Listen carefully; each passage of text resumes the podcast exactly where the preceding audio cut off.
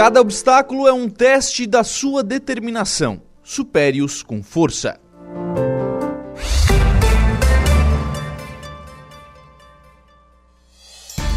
A informação, a opinião. Está no ar, dia a dia.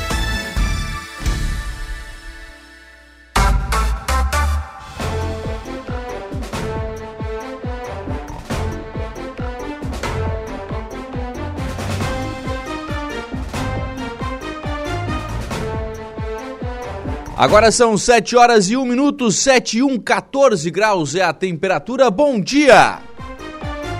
Hoje é quinta-feira, 14 de setembro de 2023.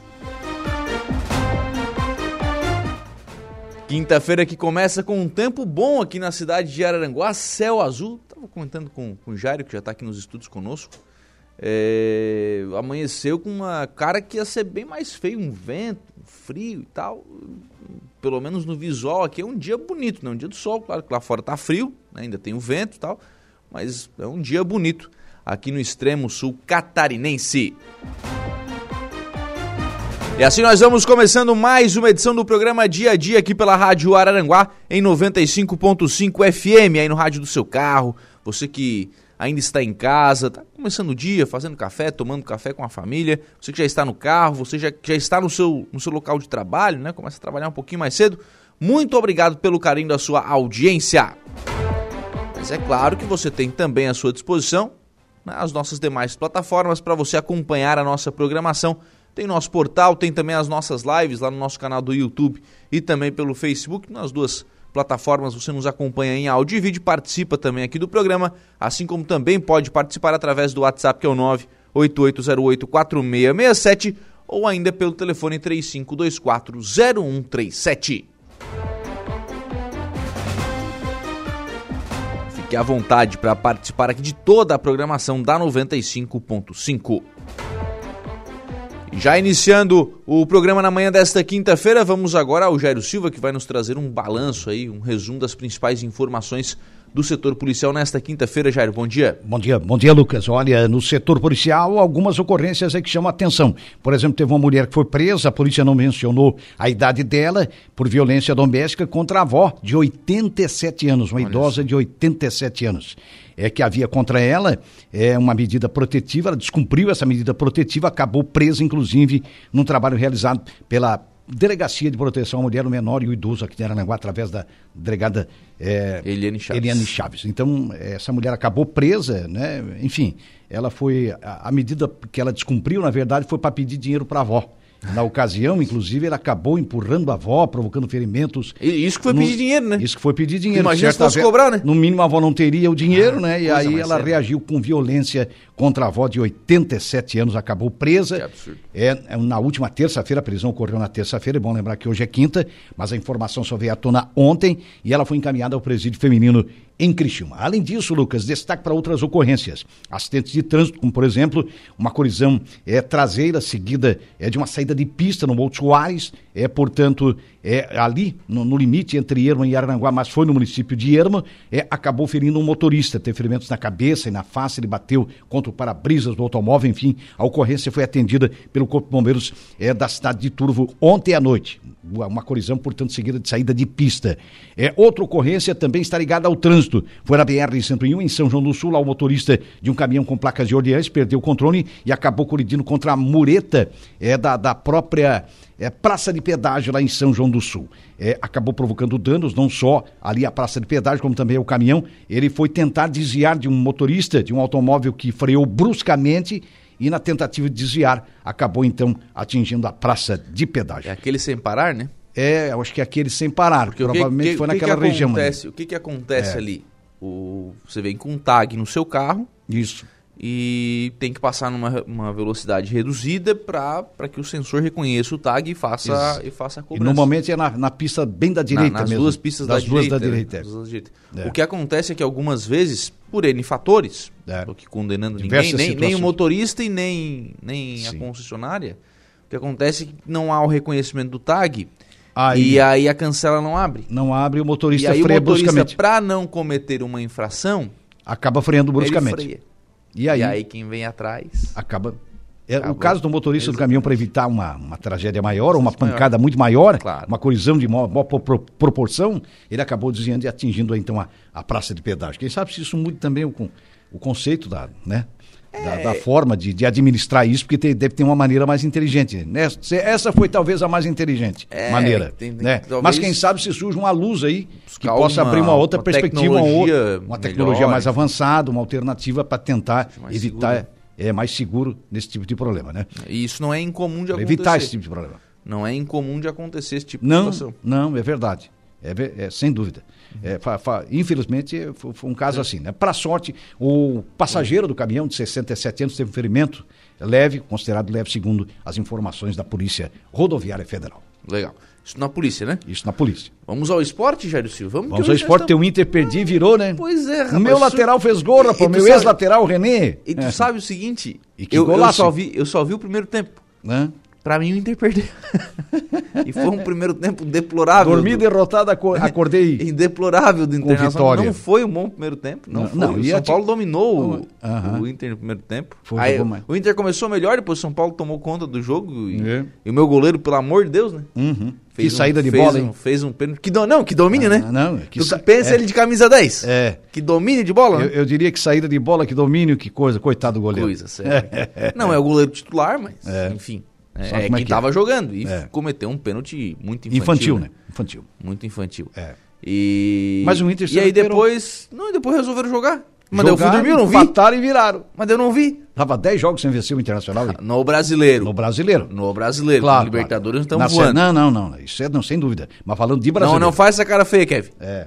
Que é verdade. No brasileiro, sim. 10 jogos sem vencer, finalmente, ah, espanta essa ah, Essa zika aí, né? Agora vai tranquilo aí pra. Hum. O zika não é o nome daquela doença, de uma das doenças. É o zika vírus, é? É, é, né? É. é. Essa zika vai embora.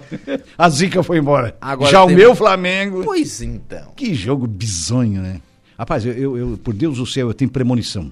Quando eu acho que o Flamengo não vai jogar mesmo, que vai ter uma atitude assim, esdrúxula, é o que o time faz. Eu tava com medo daquele jogo. Medo não. Medo faz parte. Sim, sim. sim. Né? Eu temia aquele jogo contra o na eliminação da, da Libertadores da América, para mim a competição mais importante do mundo, para outros nem tanto, né, quando foi eliminado pelo, pelo Olímpia. Eu temia aquele jogo. Eu sentia aquilo. Eu percebia, eu tinha uma percepção naquele jogo. Foi o que aconteceu. E ontem eu disse, vai ter uma atitude ruim, Flamengo. Flamengo não vai jogar nada, eu pensei comigo. Vai ser daquelas. E, o, e, e, a proposta que todo mundo sabe do Atlético do Paraná é de vir jogar aquele joguinho ali, é. aquele jogo mascado, aquela é. coisa, que tu já sabe que o time vai jogar assim. Por que, que, tu não joga assim também? Vai então numa bola Mas o Flamengo não vai jogar assim. Sabe por que o Flamengo vai jogar mal? Eu pensando comigo, recapitulando o dia. E disse, o Flamengo vai entrar no jogo do Atlético do Paraná. A ingenuidade num time de primeira divisão. E entrou. O Atlético meio certinho, fez o joguinho dele, na boa, mereceu. Claro, Mereceu. claro. Ué. Não, não estou desqualificando não, a vitória. Não, não, é isso, torcedor de qualquer time. Daqui a pouco tem o do Grêmio, tem o não sei o que, o do São Paulo, do Corinthians, do ah, mas o cara é lá porque é Flamengo. Cada um tem o seu, meu amigo. Mas não, não é isso, eu estou julgando a coisa da maneira correta, avaliando da maneira correta. Eu senti que o time ia entrar no jogo do Atlético. E entrou e jogou mal, mas olha, eu vou te contar um negócio. Vontade de desligar a televisão.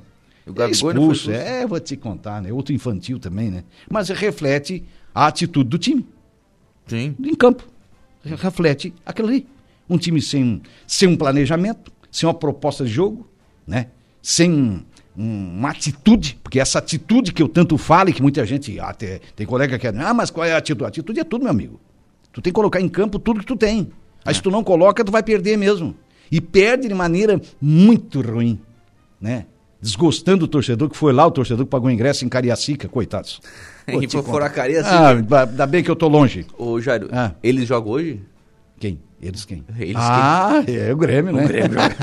Contra o Bragantino. Eles, eles aí é eles. Né? Nós ganhamos, estão dizendo, eles jogam hoje. Ele... Vê que aqui é a rivalidade, né? Faz a rivalidade. Né? É, é, o Grêmio pega o Bragantino. o Bragantino. É, hoje tem alguns jogos da, da Série A do... do Dá pra nós secar? Ah, eu acho que todo Colorado seca, né? Com certeza. Não, eu vou te Com contar. Certeza. Haja fonte, haja água. Seca até água lá no Rio Grande do Sul, que, que vi tanta água, né? É. Rapaz do céu. Mas o Grêmio joga hoje contra o Bragantino. Bragantino. Bragantino. Bragantino. É, é, isso aí. É Porto Alegre ou lá em, lá em Bragança? Eu acho que é Porto Alegre, cara. Eu tô sem a tabela aqui, tu me perdoe, mas eu acho que é Porto Alegre. É? Cara, não, não, mas não, o Bragantino gosta de fazer essas coisas. Gosta, gosta de fazer, ah, de aprontar, né? É igual o atleta Paraná. Tem a ideia se gosta. Contra né? nós, cara. É, contra o Flamengo, mas é, o Flamengo também não se ajuda, né? Muito bem, a retomada aí do Campeonato Brasileiro após a pausa né, de 10 hum. dias aí por conta dos jogos eliminatórios data, da Copa do Mundo. A, como é que o pessoal chama? A data FIFA. A data FIFA. A data FIFA. É um negócio mais chique. Rapaz, vou te dizer uma coisa. E aí, o Flamengo. Ah, mas o Flamengo tá com a cabeça na Copa do Brasil. Que isso, rapaz? Não existe. Tu joga na quarta pelo, na, na quarta pelo brasileiro. A, as decisões da Copa do Brasil são em dois domingos. Que para mim isso é uma palhaçada da CBF, né? Domingo é... decidir Copa do Brasil, cara, que isso? Mas é nesse ah. domingo agora? É, domingo agora, já é o primeiro jogo no Maracanã. Opa, o gramado do, Flam... o gramado do Maracanã está sendo poupado para o primeiro jogo da Copa do Brasil. Eu vou te contar. Aí jogamos em Cariacica. Mas não é isso, é porque o time joga mal, ia jogar mal, e já jogaria mal se jogasse no Maracanã também, por causa da proposta, o propósito e a forma como veio o atleta Paraná. Os caras, rapaz, num time profissional, né? Não, não enxergar isso. Quando, eu, cara, eu vou te contar. é, é difícil. Mas é assim, é a forma que tu perdeu. A, a, a, injúria do torcedor, eu tenho certeza que isso é um sentimento que o torcedor age com o coração. Aqui estou agindo com o coração, nem como coronista. Claro, claro. É, mas é fato. Por quê? Ele fica injuriado a forma. Porque se tu perde de uma outra maneira, de uma outra. Aí tá. Até concebível. Ninguém quer perder. Todo Sim. mundo, a grande maioria, não aceita perder, né? É. O cara perdeu a eleição, não, porque roubaram, ah, porque não sei o que. Ah, que isso, rapaz? Aceita que dói menos. A piada é aquela. É então é isso que o torcedor. Aí ele sente mais, ele sofre mais, porque daí ele, ele não aceita a forma como perdeu. Né? Então é isso, é isso faz parte. Mas o título é do Botafogo, no Campeonato Brasileiro. Estava dizendo para o Zé Luiz, que é o do nosso financeiro aqui, para não te preocupa. Eu disse há 10 rodadas aí. O Botafogo é campeão brasileiro. Só se houver um grande desastre. Só se a NASA vier com uma nave é mais ou Ó, menos por aí. Palmeiras comprou um avião, nave já tem. Pois é, então. É, vai que, é. Não, mas é, o Botafogo tá. Né, não, a não ser que entre numa, numa desordem muito grande, mas o Botafogo faz uma bela campanha, claro. E a performance. Ah, mas aí a performance do Botafogo caiu um pouquinho. Mas, cara, mas um campeonato desse tamanho. Mas tem uma, um, criou uma gordura um, muito olha grande. Olha o tamanho né? do campeonato brasileiro. Claro que daqui a pouco tu vai ter alguma coisa, né? Tu, é. Uhum. E até Normal, né? É normal, né, cara? Não tem que. A campanha é memorável do Botafogo. Parabéns aos torcedores do Botafogo, né? Eu acho que é isso. É, é, é reconhecer. Sabe qual é um, dos grandes problemas do ser humano? É reconhecer o talento do outro. É. Porque tem gente que tu elogia alguém, o cara diz, ah, mas o cara não sei o quê. Ah, mas... Seu amigo, o cara é bom, cara. É, é isso aí. É. Então, eu, eu pelo menos tenho essa facilidade. Se isso é qualidade ou não, aí cada um julga da sua forma. Muito bem, daqui a pouquinho o Jairo Silva volta então ao programa com mais informações do setor policial e a uma da tarde tem as esportivas. Além desses outros assuntos que serão destaque nesta edição do programa Dia a Dia. Vereadores Luciano Pires e Samuel Nunes participaram de reunião do COAMA, do Conselho Ambiental do município de Araranguá, onde trataram do projeto de abertura e fixação da barra do rio Araranguá. Fama realiza evento em alusão ao Dia da Árvore. Palestra acontece na próxima segunda-feira. Em reunião da AMESC, prefeitos alinham decisões regionais e assinam moção pedindo permanência da Receita Federal.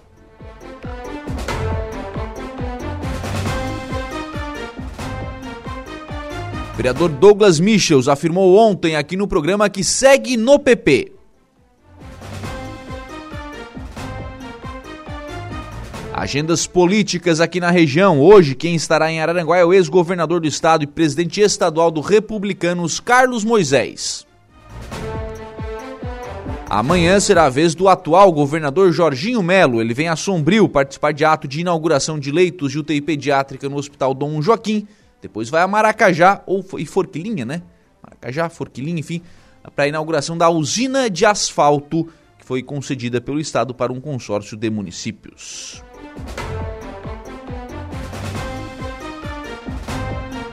Além destes destaques, a nível nacional, os principais jornais do país destacam nesta quinta-feira, jornal Folha de São Paulo. Paulo traz uma propaganda aqui, daí não dá, né? Enfim, deixa, deixa lá a Folha de São Paulo aqui. É, vamos para o estado de São Paulo, então, o jornal Estadão. Ofício da Lava Jato à Suíça surge e enfraquece decisão de Toffoli.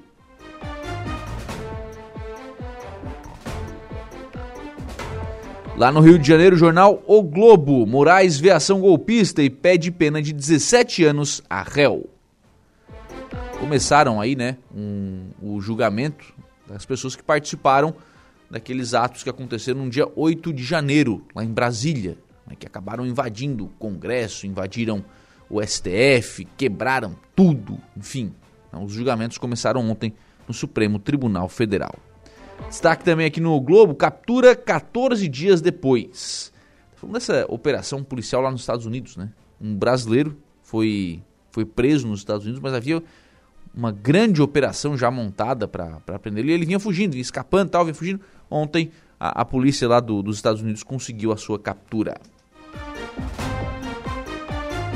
Aqui no Rio Grande do Sul, Jornal Zero Hora, chuva segue, interrompe rodovias e aumenta alerta sobre nível dos rios.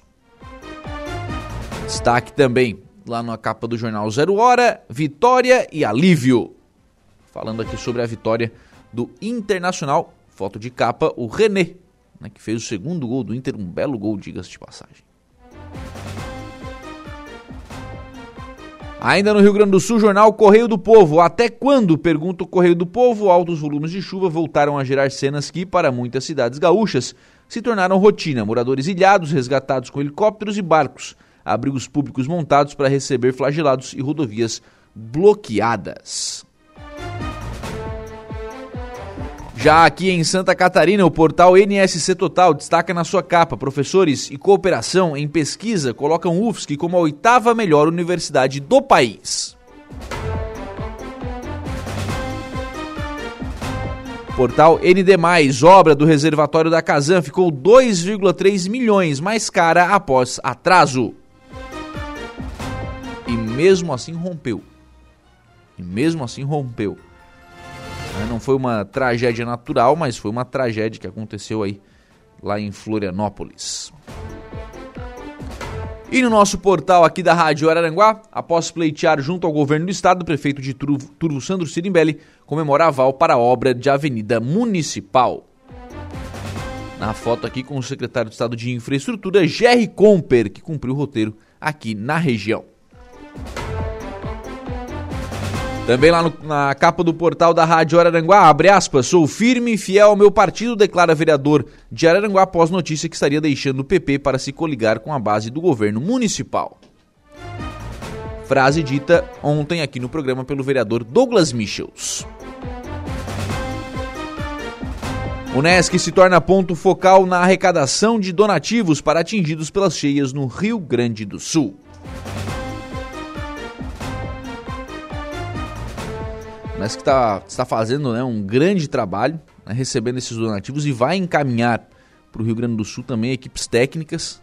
Né, são pelo menos 30 profissionais que vão para o Rio Grande do Sul para acompanhar aí toda essa operação de, de resgate, para acompanhar esse momento, né, acompanhar as famílias que estão passando por isso. Então, todo um trabalho que vai ser feito por profissionais da Unesc lá no Rio Grande do Sul.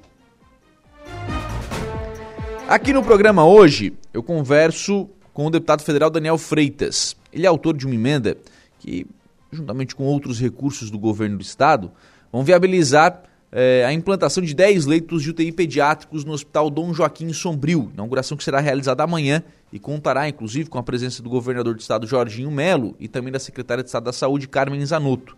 Também sobre este assunto, sobre essa inauguração, eu converso aqui no programa com a gerente regional de saúde, a Andressa Ribeiro. A gente falar também né, sobre a estruturação da saúde aqui na região.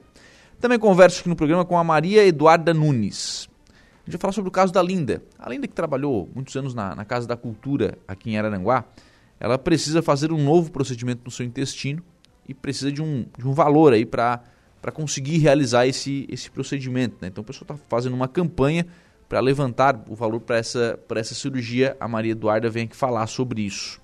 Ainda no programa de hoje, o Alaor Alexandre nos traz as informações da sessão de ontem da Câmara de Vereadores de Araranguá e eu também converso com o prefeito Aníbal Brambila. Vamos falar sobre a inauguração que acontece amanhã também da usina de asfalto né, para o consórcio de municípios né, de Maracajá, Forquilim e Nova Veneza. Inauguração que acontece amanhã à tarde e que contará com a presença do governador Jorginho Melo.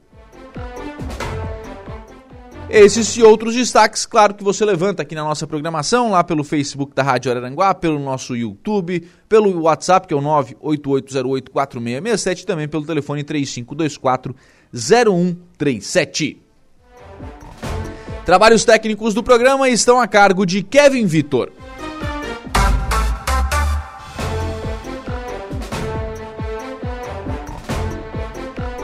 7 horas e 21 minutos, 7 e 21, 15 graus é a temperatura. Para começo de conversa, os vereadores Luciano Pires e Samuel Nunes participaram de uma reunião do Conselho Ambiental do município Coama para tratar do projeto de fixação da barra do rio Araranguá. O encontro foi promovido pela Fundação Ambiental do Municipal de Araranguá, a FAMA, é, e contou também com a participação do Dr. Antônio Silvio Krebs, que possui extenso currículo na área de Geologia e Geografia além de membros do Comitê da Bacia Hidrográfica do Rio Araranguá e profissionais técnicos do setor. Segundo o biólogo da fama, João Rosado, a necessidade de debater o projeto da Barra ressurgiu com a campanha encabeçada há alguns meses pelos vereadores, campanha Barra Já.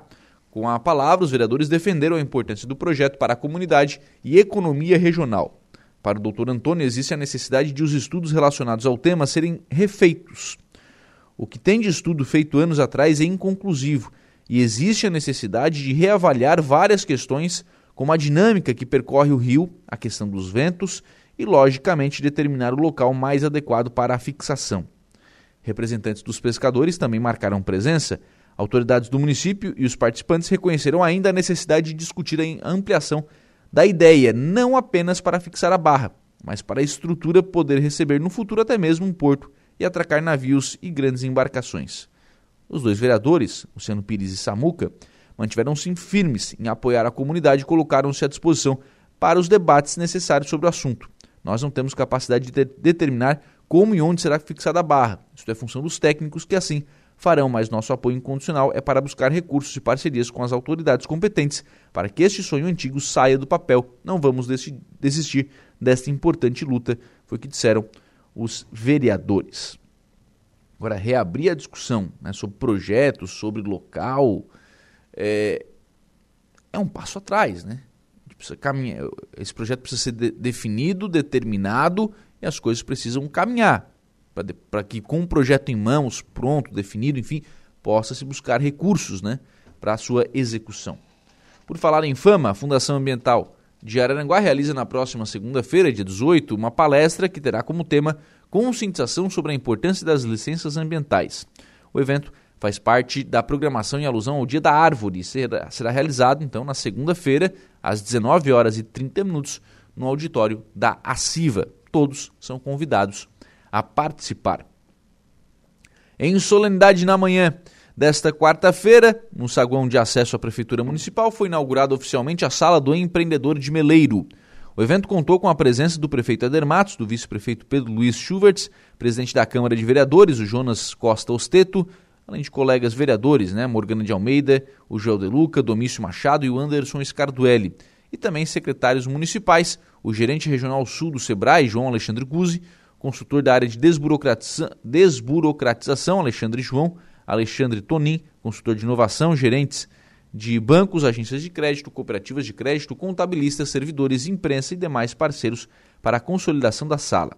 O secretário de Administração e Finanças, Júlio César de Oliveira, dirigiu o cerimonial e ressaltou que a sala vai oferecer o apoio necessário para o microempreendedor individual e para a micro e pequena empresa, para que juntos possam contribuir para os negócios na cidade de Meleiro e, consequentemente, o desenvolvimento econômico social. Ele também apresentou os agentes de desenvolvimento, que são servidores públicos que foram capacitados para atender a demanda da sala do empreendedor. Serão o Vilmar Tristão, a Roberta Silva Silvestre e Jamile Albino de Souza Gabriel.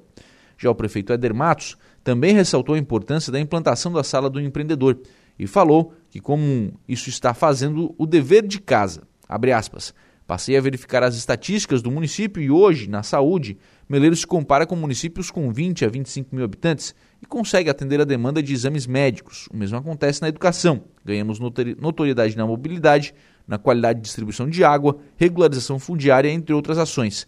Através do empenho do Vilmar Tristão, foi aberta uma MEI em 24 horas. Eu tenho a certeza que, num futuro bem próximo, o SEBRAE vai usar nosso município como referência em nível estadual, foi que concluiu o prefeito. Após a abertura da sala do empreendedor, foi servido um coquetel a todos os presentes.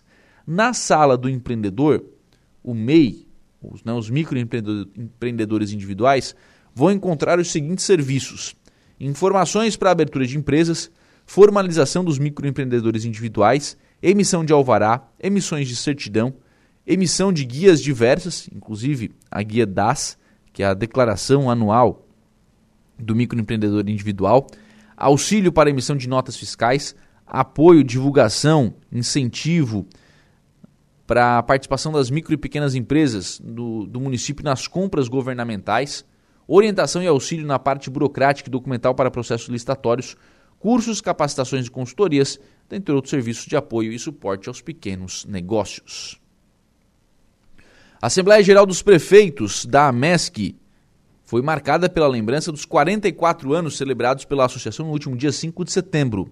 Em mais uma agenda do colegiado, foi enfatizada a sintonia das pautas que confirmam que todos os 15 municípios se tornam mais fortes dentro da identidade formada pela MESC. O presidente da associação, prefeito de Santa Rosa do Sul, Almides Roberto da Silva, pontuou o fortalecimento da região através da unidade de todos, que confirmaram a importância do diálogo e a busca do consenso em prol desta união por todos os mais de 200 mil moradores da região.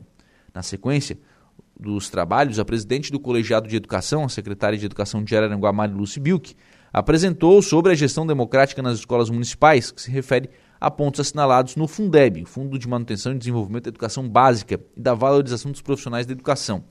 Já a assessoria jurídica da entidade, através do advogado Leonardo da Silva, também apresentou itens que precisam ser alterados no estatuto da associação, em virtude da Lei 14.341, no qual agora o colegiado jurídico fará os apontamentos a serem revistos.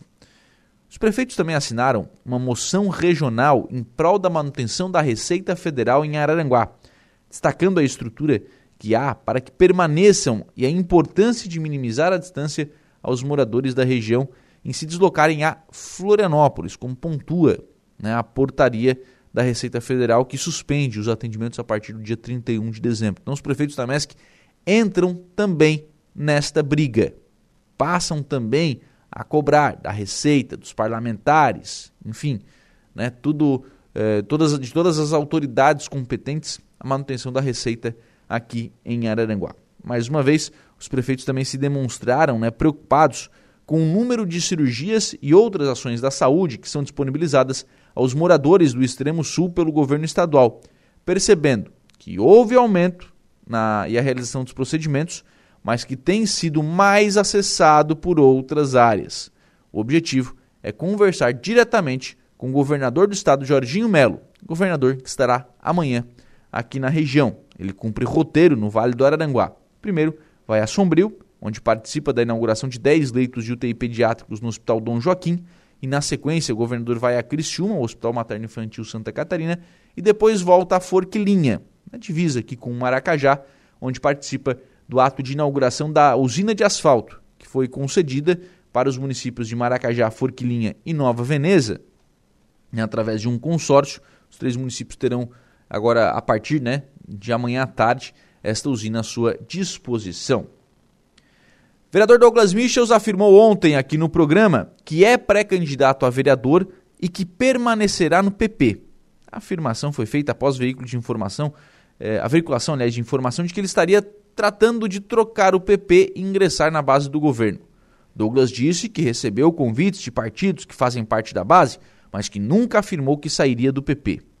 Ainda de acordo com o vereador, o partido tem organizado a sua chapa de candidatos a vereador e que já tem realizado algumas reuniões, inclusive, entre esses pré-candidatos. Já para a disputa da prefeitura, Douglas afirmou que o PP e o PL têm mantido conversas e há uma tendência para que disputem a eleição juntos. Pelo lado do PP, nomes como o do ex-prefeito Mariano Mazuco Neto, Didionei Almeida, José Wilson Sasso e Daniel Virato Afonso foram citados, mas o vereador ainda deixou aberta a possibilidade de algum empresário ser candidato pelo partido, mas sem citar nomes.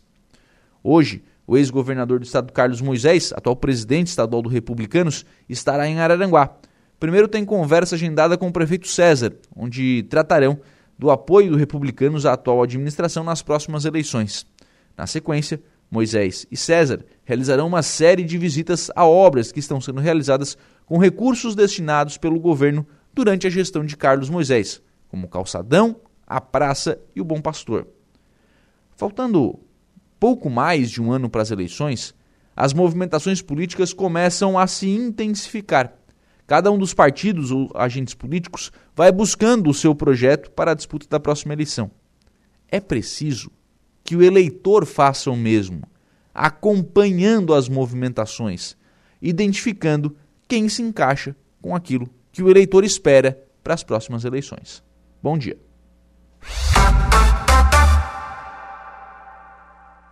De volta com Dia a Dia. Previsão do tempo. Oferecimento. Faça já sua matrícula. Chame no Whats 999 150 433. Graduação Multi-UNESC. Cada dia uma nova experiência. Laboratório Rafael. Bife Materiais de Construção. E Estruturaço Loja de Drywall. No Distrito Industrial em Araranguá. 7 horas e 41 minutos, faltam 19 minutos para as 8 da manhã. Nós vamos agora à previsão do tempo com o Ronaldo Coutinho. Bom dia. Bom dia. É, o tempo segue no geral bom, com vento forte, né? Vento sul. Deixa o mar bem agitado aí na região. Mínimas aí na faixa agora dos 14, 15, à noite mais frio.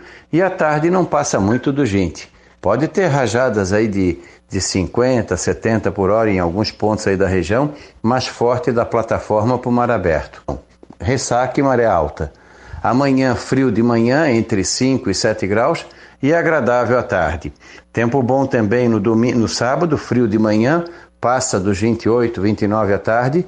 Domingo passa dos 30, tempo bom, e na segunda dos 34, 37 graus na região. Da Climatea, Ronaldo Coutinho. Rádio Araranguá, Araranguá 95.5. O comentário de Alexandre Garcia. Oferecimento: Cicobi Crediçuca, Hackley Limpeza Urbana, Alcidino Joalheria e Ótica e Gênios Veículos. 7 horas e 44 minutos. Nós vamos agora ao Alexandre Garcia. Tem que dar uma seguradinha? Então tá o 7h44, então faltando 16 minutos para as 8 da manhã. Vamos agora ao Alexandre Garcia. Bom dia. Bom dia. Ontem Lula preferiu fazer uma posse bem discreta no gabinete dele fechado, sem convidado, para não ficar muito clara a ausência de Ana Moser, que deveria entregar o ministério dela para o Fufuca. E ela, ela e o PT estão em desacordo. E Janja também.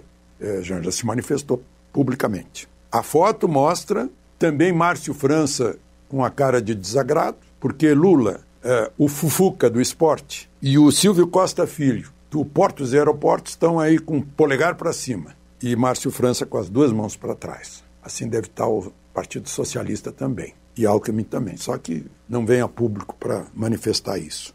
Está sendo muito infeliz é, a, o xadrez de Lula nessa entrega ao Centrão. E o Centrão o Republicanos recebe o Portos e Aeroportos e diz que não está recebendo. Isso não significa que ele vai aderir ao governo, porque é uma questão pessoal do ministro Silvio Costa Filho, que por sua vez vai ter que prestar contas também aos seus eleitores, né, que foram enganados. O Fufuca também deixou os eleitores na mão. Os eleitores o elegeram não para ser empregado de Lula, mas para ser empregado deles, eleitores do Maranhão e, do, e, e de Pernambuco. Ah, e por sua vez, o progressista também não está satisfeito, porque quer quer as apostas esportivas todas no Ministério do Esporte, quer a presidência da Caixa, e parece que Lula vai dar, e quer também a diretoria de habitação da Caixa Econômica, que o PT não quer soltar. Aí eu pergunto aos eleitores de Lula, aos que elegeram Lula, eh, votaram também no Centrão? Porque fica, fica bem estranho isso. Bom, por outro lado, no TSE já está formada a maioria, já está quatro votos em sete que não aceitam o recurso de Deltan Dallagnol e mantêm a cassação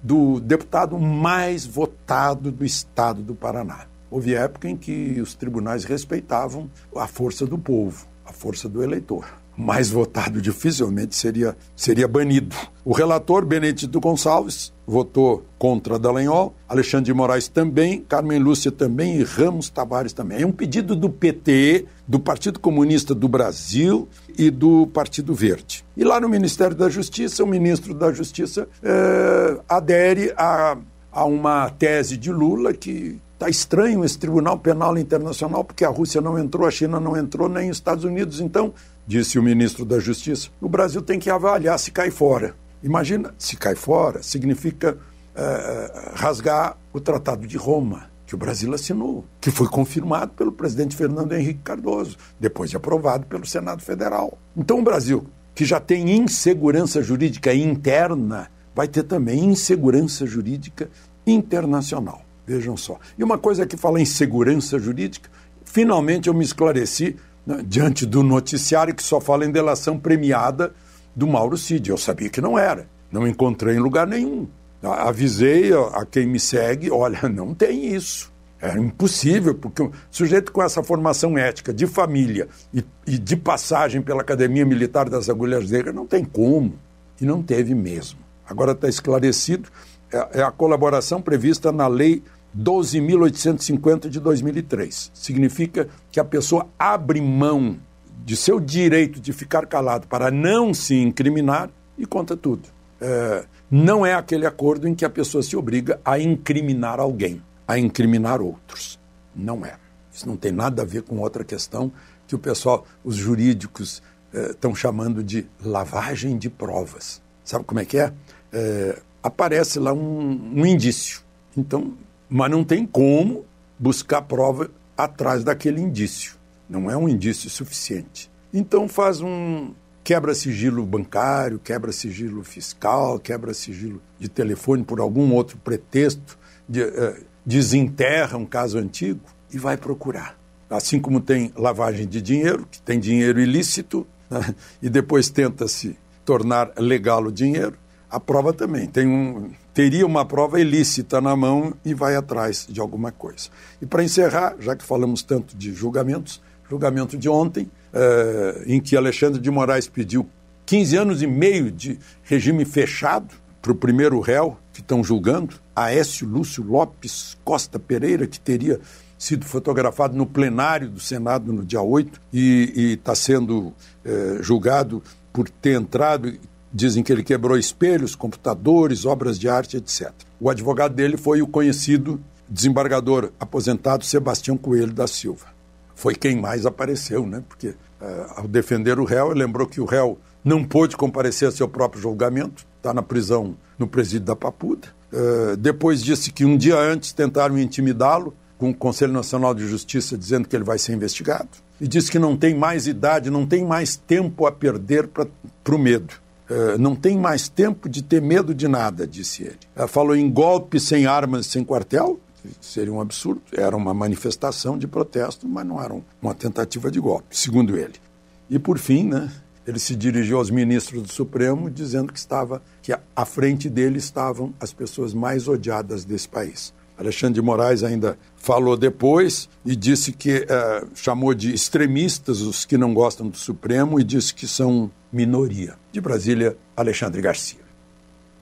Rádio Araranguá 95.5. A notícia no ponto. Dia a dia.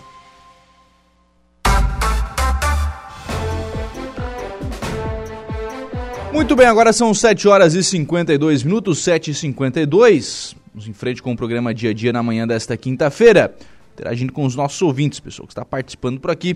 Marcelo Rosana, a Sandra da Silva, Gorete Amaral, pessoal do Macam Motos também deixando sua mensagem de bom dia, o Valdeci Batista de Carvalho também por aqui, Lourdes de Souza, o Júnior Bailão também nos acompanhando, um abraço para o Bailão, obrigado pela participação, Gerson Alzemiro também está conosco, Saia Soares, Juliandro Coelho, bom dia Lucas, Deus abençoe a todos, abraço Jair Lucas, Jogo do Grêmio é em São Paulo, com o Bragantino, tá dizendo aqui o Juliandro Coelho. Fábio Estevão Machado também conosco, bom dia. Giraldo Cordeiro, Patrick Rodrigues lá em Pato Branco, Luciano Oliveira, Mazinho Silva, ótima quinta-feira a todos, Giovanni Cordeiro, o Peter Rosa, bom dia a todos os ouvintes da Rádio Aranguá, Eunice Farias, Assis João Maciel, Richard Evold, Adilson Elias Cândido, José Rodrigues, Zé Pura, Bom dia, Lucas. Ótima quinta-feira a todos. Jogamos muito no segundo tempo. Esse Inter faz coisa. Verdade. O Eusébio Machado, bom dia. O Marco Bittencourt Januário e o compadre Hamilton também deixando sua mensagem de bom dia lá pelo facebook.com.br Rádio. No nosso WhatsApp estão conosco a Norma Suso, o Fabiano Belletini lá nos Estados Unidos, a Sofia também está aqui deixando sua mensagem de bom dia. Bom dia para a Sofia também, muito obrigado pela, pela participação. Ainda conosco o Siegfried. Bom dia, Lucas. Acho que o Inter começou a jogar depois que você foi dormir. Verdade. Vamos se mexer. Queremos ser campeão da Liberta, da Inter. Tá aqui o Siegfried emocionado já com a, com a vitória do Internacional ontem. Bom dia, Lucas. Uma ótima quinta-feira para todos nós. O Gula deixando também a sua mensagem de bom dia. Bom dia, Lucas. A respeito daquele quebra-mola no calçamento da Lagoa do Caveral, o pessoal da Obras falou para mim que não vai baixar porque foi um morador que pediu para fazer daquela altura. Tá acabando com os carros por baixo. Olha a situação. E aí ele manda foto aqui. É uma rua lá, a rua de acesso lá à Lagoa do Caverá, né? E manda foto de um veículo passando de lado, né? Na, nessa, nessa lombada. Tá depois conversar com o secretário Cristiano Coral se, se há uma resposta, porque já houve né, um, um, um, estudo feito pela secretaria, tentar entender o que, que aconteceu. Bom dia, Lucas, do Jair Cândido, do Jardim das Avenidas. Bom dia pro Jair também, obrigado pela, pela participação. E a Rita de Cássia, lá da Coloninha, também deixando a sua mensagem aqui pelo WhatsApp da Rádio Araranguá, que é o 98808 4667. 7 horas e 54 minutos, nós vamos ao intervalo. Próximo bloco, a gente vai tratar aqui no programa da inauguração dos 10 leitos de UTI pediátricos, né, que serão inaugurados amanhã no Hospital Dom Joaquim, lá em Sombrio. Vou conversar aqui no programa com o deputado Daniel Freitas e também com a Andressa Ribeiro sobre esses, esses novos 10 leitos de UTI pediátricos aqui na região. Intervalo, a gente volta já. Rádio Araranguá. A informação em primeiro lugar.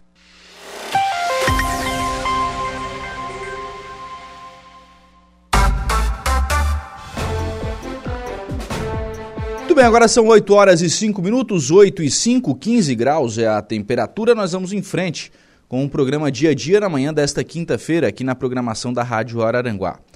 Na pauta para amanhã, nós temos é, alguns atos importantes aqui, da, aqui na região, especialmente com a presença, né, com a participação do governador do estado, Jorginho Melo. E o primeiro destes atos é a inauguração de 10 leitos de UTI pediátricos que serão feitos lá no Hospital Dom Joaquim, em Sombrio. E esses leitos pediátricos que, estão, que serão inaugurados, eles têm, né, pra, como, como fonte de recursos né, para a sua implantação, emendas de autoria do deputado federal Daniel Freitas, que está na linha conosco. Penamente eu quero ouvi-lo, deputado, sobre solicitação, como é que essa demanda chegou ao seu, ao seu gabinete e até, obviamente, a, a liberação dos recursos. Bom dia.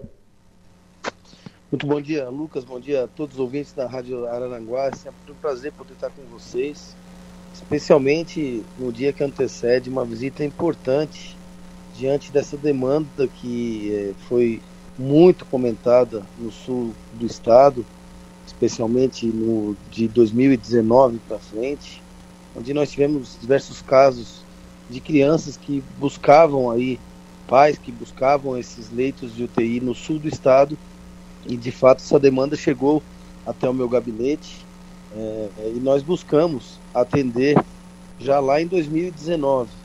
Então é, nós fomos, é, levamos o ministro Marcelo Queiroga, à época ministro da, da gestão do presidente Bolsonaro, é, expliquei a situação, a agenda dele não estava prevista para passar em Sombrio, mas de última hora o ministro visitou o hospital e diante daquela situação, eu empenhei, me empenhei, empenhei o nosso mandato para que essa situação pudesse acontecer. E nós trabalhamos a partir de então incessantemente para conseguir esses valores e finalmente tornar os leitos aí uma realidade para a MESC. Uma região que é super pujante, que conta aí com aproximadamente 200 mil pessoas. Aquela situação para mim era absolutamente inadmissível. Então, eu estou muito feliz com um sentimento, um sentimento de dever cumprido em poder ter ajudado nessa luta. Sim. E na verdade, deputado, esses leitos de UTI pediátricos, eles colocam agora a região em outro patamar especialmente porque a gente está falando de uma região que já tinha leitos de UTI adulto, a gente já tinha leitos de UTI neonatal, esses instalados aqui no Hospital Regional de, de Araranguá, tínhamos leitos já de, de UTI instalados no Hospital Dom Joaquim, mas pediátricos não havia na região. Qualquer necessidade de UTI pediátrica precisava ser transferida para fora da região. E com a inauguração desses 10 novos leitos no Dom Joaquim Sombrio, coloca a região em um outro patamar, né? Sem dúvida nenhuma, eu me coloquei até na condição de pai, no lugar desses pais e mães, que a gente nunca espera que isso possa vir a acontecer. Então eu encaminhei 5 milhões e meio de reais e esses leitos vão ficar, é, vem, eles vêm para ficar, não é nada temporário, é para manter também a, a UTI funcionando. A gente sabe que é muito custoso, é muito caro, então eu já empenhei mais 3 milhões de reais esse ano para ajudar a manter essas UTIs na atividade, em pleno funcionamento, para que a região ela não sofra mais com essas faltas de leitos e que certamente serão é, beneficiados toda uma região. É, o Hospital de Sombrio é um hospital importante e que com esses leitos passa a atender essa demanda de toda a região sul. Então, eu estou muito satisfeito, né? Já encaminhei até o presente momento para a MESC, ao longo do meu mandato anterior e desse mandato, 42 milhões de reais. Então, eu tenho buscado ser esse deputado é, que cobre a região da MESC. Todas as minhas duas campanhas como deputado federal, eu fiz a minha campanha é, anunciando que estaria atento às demandas da MESC. A gente sabe que a saúde ela tem que estar em primeiro lugar, especialmente se tratando de crianças. Esses leitos ele vem para atender essa demanda e me deixa muito satisfeito. Certamente amanhã o governador Jorginho Melo vem é, para a região da MESC mostrar que o seu governo, é, juntamente com a secretária de saúde, que estará presente, a deputada Carmen Zanotto, e toda a sua equipe, eu estarei presente também. Nesse momento estou em Brasília, mas daqui a pouco já em deslocamento para Santa Catarina, para amanhã podermos, junto à, à direção do IMAS, é, entregar esses leitos para toda a comunidade do sul do estado. Né, entregar e passar a utilizá-los. Né? E aí, óbvio, né, com, a, com a disponibilidade de leitos de UTI pediátricos, até mesmo a questão, a, as questões cirúrgicas, né, para as cirurgias eletivas para crianças também facilita, né? Sem dúvida ter é, é, esses equipamentos, essas, é, essas estruturas da UTI pediátrica é um divisor de águas para o sul do estado. A gente sabe na hora que acontece o pior, é, o quanto é custoso e sacrificante, não só para a criança que está precisando, mas também para a família, ter que ter um deslocamento ainda para um hospital que pudesse receber. E agora, Sombrio, uma cidade importante, ter é, como referência 10 leitos de UTI é, neonatal pediátrica, certamente passa a ser uma referência para os catarinenses também. Sim. O senhor falou, deputado, sobre o, o, o, foco também do seu mandato né, em atender as demandas aqui da, da região do, do extremo sul catarinense. A gente tem uma, uma pauta que, mais uma vez, ela surge, que é a questão da Receita Federal. Eu sei que o seu, seu gabinete, né, especialmente através do Igor Batista Gomes, aqui na, na região, o representando, né, é, tem acompanhado esse, esse trabalho. Como é que o senhor tem é, acompanhado, encaminhado essas discussões em Brasília com relação à manutenção da Agência da Receita Federal aqui em Araranguá, deputado? Isso, o Igor é meu coordenador da região e foi ele que me trouxe a demanda é, no dia em que houve a reunião entre a SIC, CDL, todos os, os órgãos que fizeram o primeiro movimento é, inverso aí a essa decisão da Receita Federal. Eu encaminhei um vídeo dizendo que estou junto dessa demanda. É, já outros deputados também estão se movimentando, porque é uma decisão interna da Receita Federal e cabe a nós, deputados, cobrar é, para que eles revejam essa, essa decisão. A gente sabe que é importante é, manter essa, essa, essa questão da Receita Federal perto, né, perto da gente aí no sul do estado então nós já encaminhamos um ofício do nosso gabinete. Estamos aguardando aí agora uma, uma reunião presencial para que a gente possa fazer uma cobrança mais, é, mais, mais forte pessoalmente aqui em Brasília, mas lembrando que é uma decisão interna da Receita Federal. Vamos fazer o possível para que a gente faça com que eles revertam essa decisão. Não dá para imaginar, né, que o cidadão, o de Araranguá, o de Sombrio, o de Timbé do Sul, cidadão lá de Passo de Torres, de Praia Grande, tenha que sair da sua cidade e ir até Florianópolis, até Criciúma, para um atendimento da Receita Federal. Né? Exatamente. É, aqui em Brasília, geralmente eles trabalham é, com Santa Catarina, olhando o mapa pelo papel. Né? E, e no papel, o mapa de Santa Catarina, é, teoricamente, um estado pequeno. Apenas entrando num carro, como eu faço é, em Santa Catarina, rodando os municípios, é que se percebe a dificuldade de locomoção. E num caso de saúde, como acontecia até então, onde as crianças tinham que se deslocar, é, seja para Criciúma, seja para Florianópolis, qualquer outro serviço que dependa desse deslocamento certamente é prejudicial. E o caso da Receita Federal não é diferente. Nós vamos trabalhar aqui para tentar reverter essa situação. Deputado Daniel Freitas, obrigado pela participação aqui no programa. Um abraço, tenha um bom dia. Muito obrigado, Lucas. Um abraço a todos vocês. Até amanhã, se Deus quiser, para entregar essa grande notícia para a nossa região da MESC. Muito bem, então são 8 horas e 14 minutos. Este é o deputado federal Daniel Freitas conversando conosco, falando sobre é, a questão envolvendo né, essa inauguração dos 10 leitos de UTI pediátricos no Hospital Dom Joaquim, lá em Sombrio. Então, esses 10 leitos serão inaugurados amanhã, 9 horas, né, com presença do governador do estado, Jorginho Melo, com a secretária de Estado da Saúde, Carmen Zanotto, obviamente a direção do IMAS, deputado Daniel Freitas, outros parlamentares né, também estarão presentes nessa importante inauguração. E essa é uma inauguração que é, com, com, é complementar, né, do ponto de vista estrutural, para a saúde aqui da região. Né? Porque agora a gente tem leito de UTI neonatal, a gente tem leito de UTI pediátrico, a gente tem leito de UTI adulto.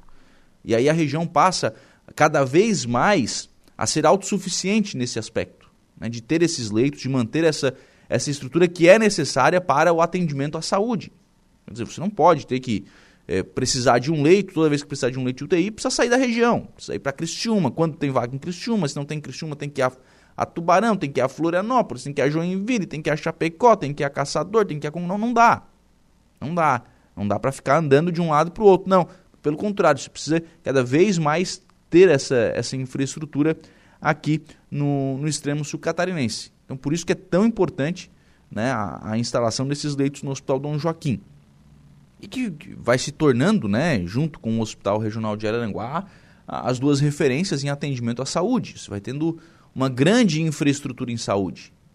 Né? Você vai tendo é, toda a estrutura do Hospital Regional, que por anos né, a FIO você tinha essa grande necessidade de ter esse, esse hospital, de ter esse, né, esse aparato do Estado aqui, e aí o Dom Joaquim vai crescendo, vai surgindo, vai, vai prestando novos serviços, vai prestando cada vez uma, uma complexidade maior em cirurgias, vai ampliando né, o, seu, o seu trabalho e amanhã certamente ganha e ganha muito com a inauguração desses leitos de UTI pediátricos.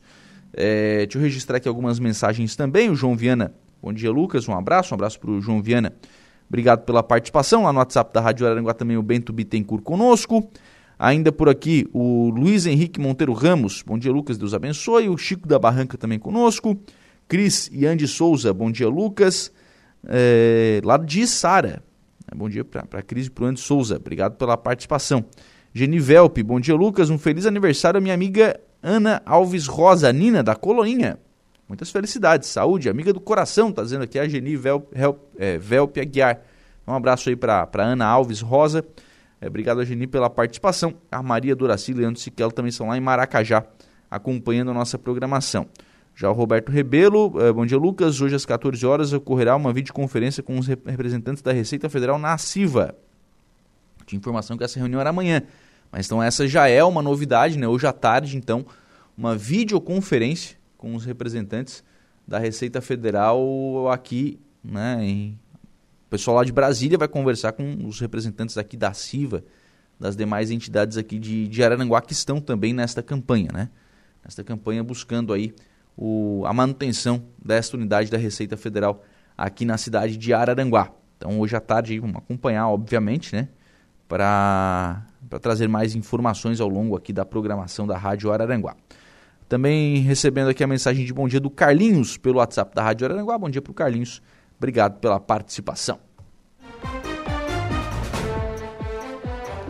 8 horas e 18 minutos. Voltando então a falar sobre essa inauguração que acontece amanhã aqui em, Arara, aqui em Sombrio, aliás, né, dos 10 leitos de UTI pediátricas no Hospital Dom Joaquim. Converso agora com a gerente regional de saúde, Andressa Ribeiro. Primeiramente, Andressa, para falar sobre a importância né, de mais essa estrutura em saúde, né, a região passa agora a ter um, mais 10 leitos de UTI, desta vez pediátricos, que não tínhamos, né? Então saímos do zero e vamos a 10 leitos é uma importante inauguração que acontece amanhã. Andressa Ribeiro, bom dia.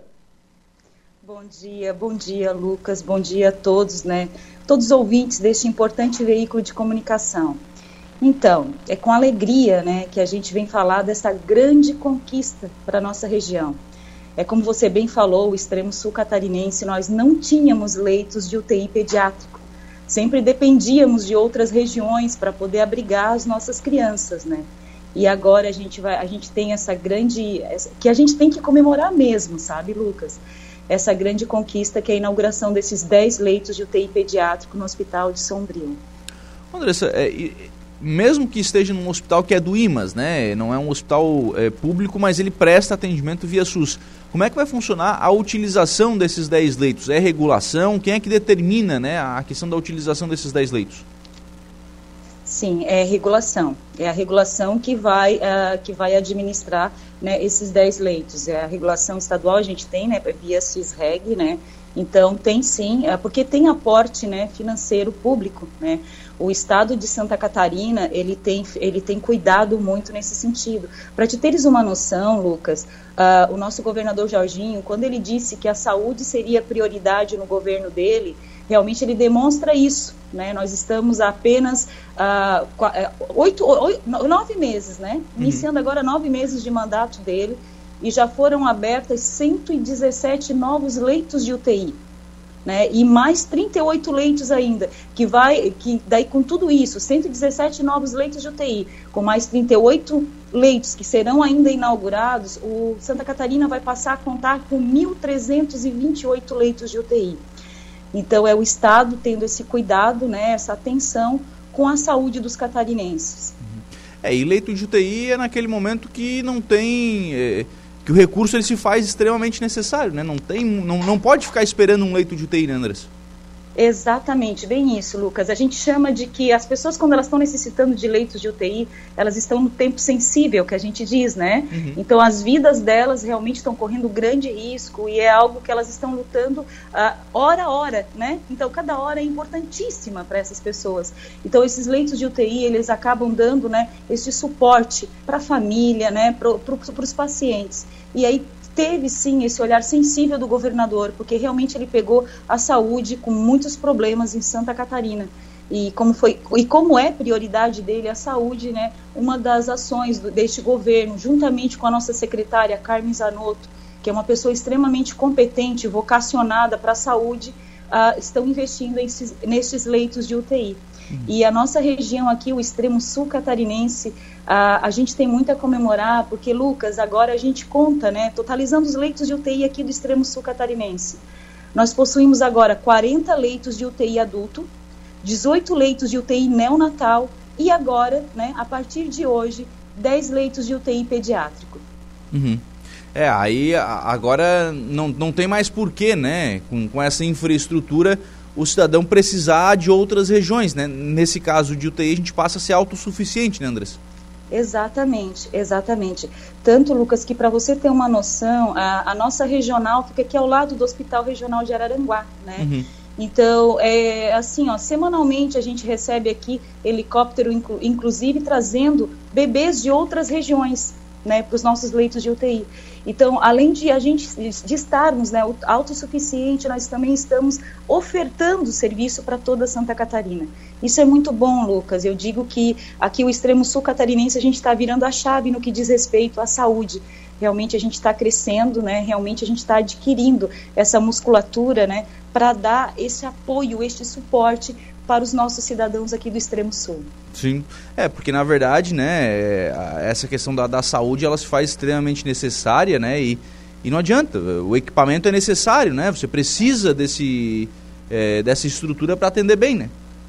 Exatamente, Lucas, exatamente. A, a, necessidade é extrema, é como você bem falou, né? Uh, quando a pessoa está precisando de um leito de UTI, é algo para agora, né? É uhum. É para agora, não tem, o, porque, não tem como esperar, são vidas, né? Então, a partir do momento que existe essa oferta de leitos de UTI, é, eu digo, uh, Lucas, que para nós aqui que moramos aqui no extremo sul catarinense, é, é, um conforto, é uma segurança de poder contar com estes leitos aqui próximos da nossa região, das, das nossas residências, né? Hum. É, o Tia Graxa está aqui no nosso WhatsApp dizendo o seguinte, bom dia Lucas, eu estou feliz por ter UTI, né, Natal em Sombrio, quando meu filho Davi é, nasceu, ele teve que ir para Tubarão, porque é onde tinha é. UTI neonatal, né, para ele utilizar, né, ele tava, precisava, obviamente, hoje ele tem 11 anos, e também esse equipamento na, eh, salvou a vida do, do pequeno Davi, né?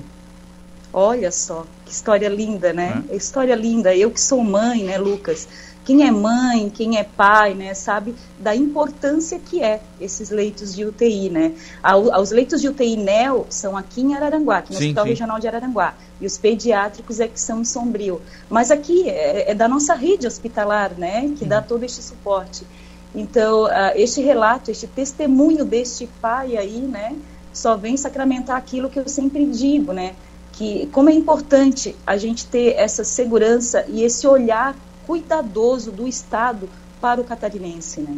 Legal, interessante isso e bacana realmente o relato feito pelo, pelo Tigracha aqui pelo, pelo WhatsApp da Rádio Araranguá. Andressa, eu vi ontem uma notícia do, do Estado sobre a questão das cirurgias eletivas. O, e uma comparação aí com, com o ano passado, né, obviamente considerados o mesmo prazo, o Estado nesse ano fez mais de 20 mil cirurgias a mais do que no, no ano passado. Se talvez não fosse aquilo que se, é, se tinha como é, objetivo principal, mas é um acréscimo bastante significativo no número de cirurgias realizadas, né? muito significativo, né? É, como eu lhe digo, nós estamos agora, né? O, o governador, né, o governo está entrando agora no nono, no nono mês de mandato, mês, né? E já foram realizadas mais de 80 mil cirurgias eletivas.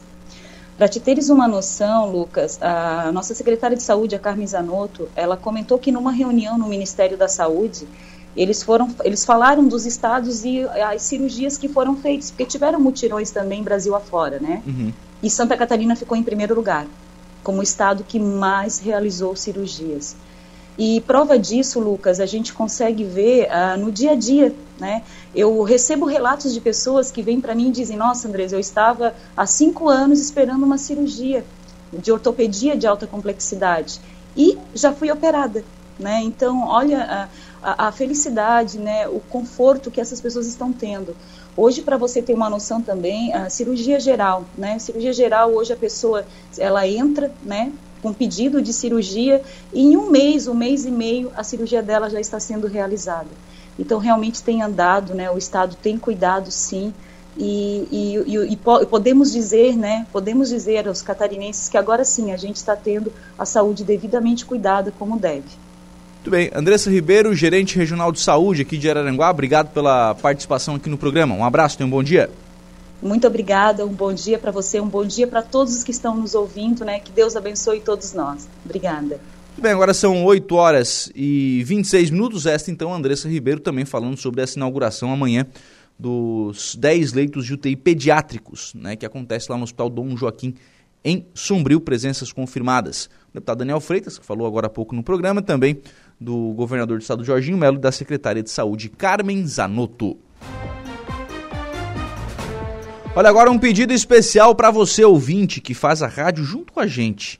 Participe da campanha da Semana do Rádio da Acaerte, falando por que o rádio faz parte da sua vida. É muito fácil. Pega o seu celular aí, grava um áudio de até 15 segundos com o seu nome, sua cidade e o seu depoimento. Por exemplo, né, meu nome é Maria, João tal, sou aqui do bairro, né, de determinado bairro, de, da, da cidade de Araranguá, de outra cidade aqui da região. O rádio faz parte da minha vida, por quê? E aí você conta lá a sua, eh, a sua história. Aí você envia este áudio para o WhatsApp 47 9917 99034. 47 9917 99034. De repente você vai ser ouvido em todo o estado, já pensou? Semana do Rádio Acaerte, o rádio faz parte da sua vida. 8 horas e 26 minutos. Vamos fazer um intervalo? Próximo bloco eu converso aqui no programa com a Maria Eduarda Nunes, é, filha da Linda, né, que trabalhou por muitos anos na Casa da Cultura. A gente vai é, contar um pouquinho aí do que está acontecendo com a Linda. Há uma campanha sendo feita para arrecadar fundos, né, para que ela possa fazer uma nova cirurgia. Gente vai é, tratar um pouquinho desse assunto aqui no programa.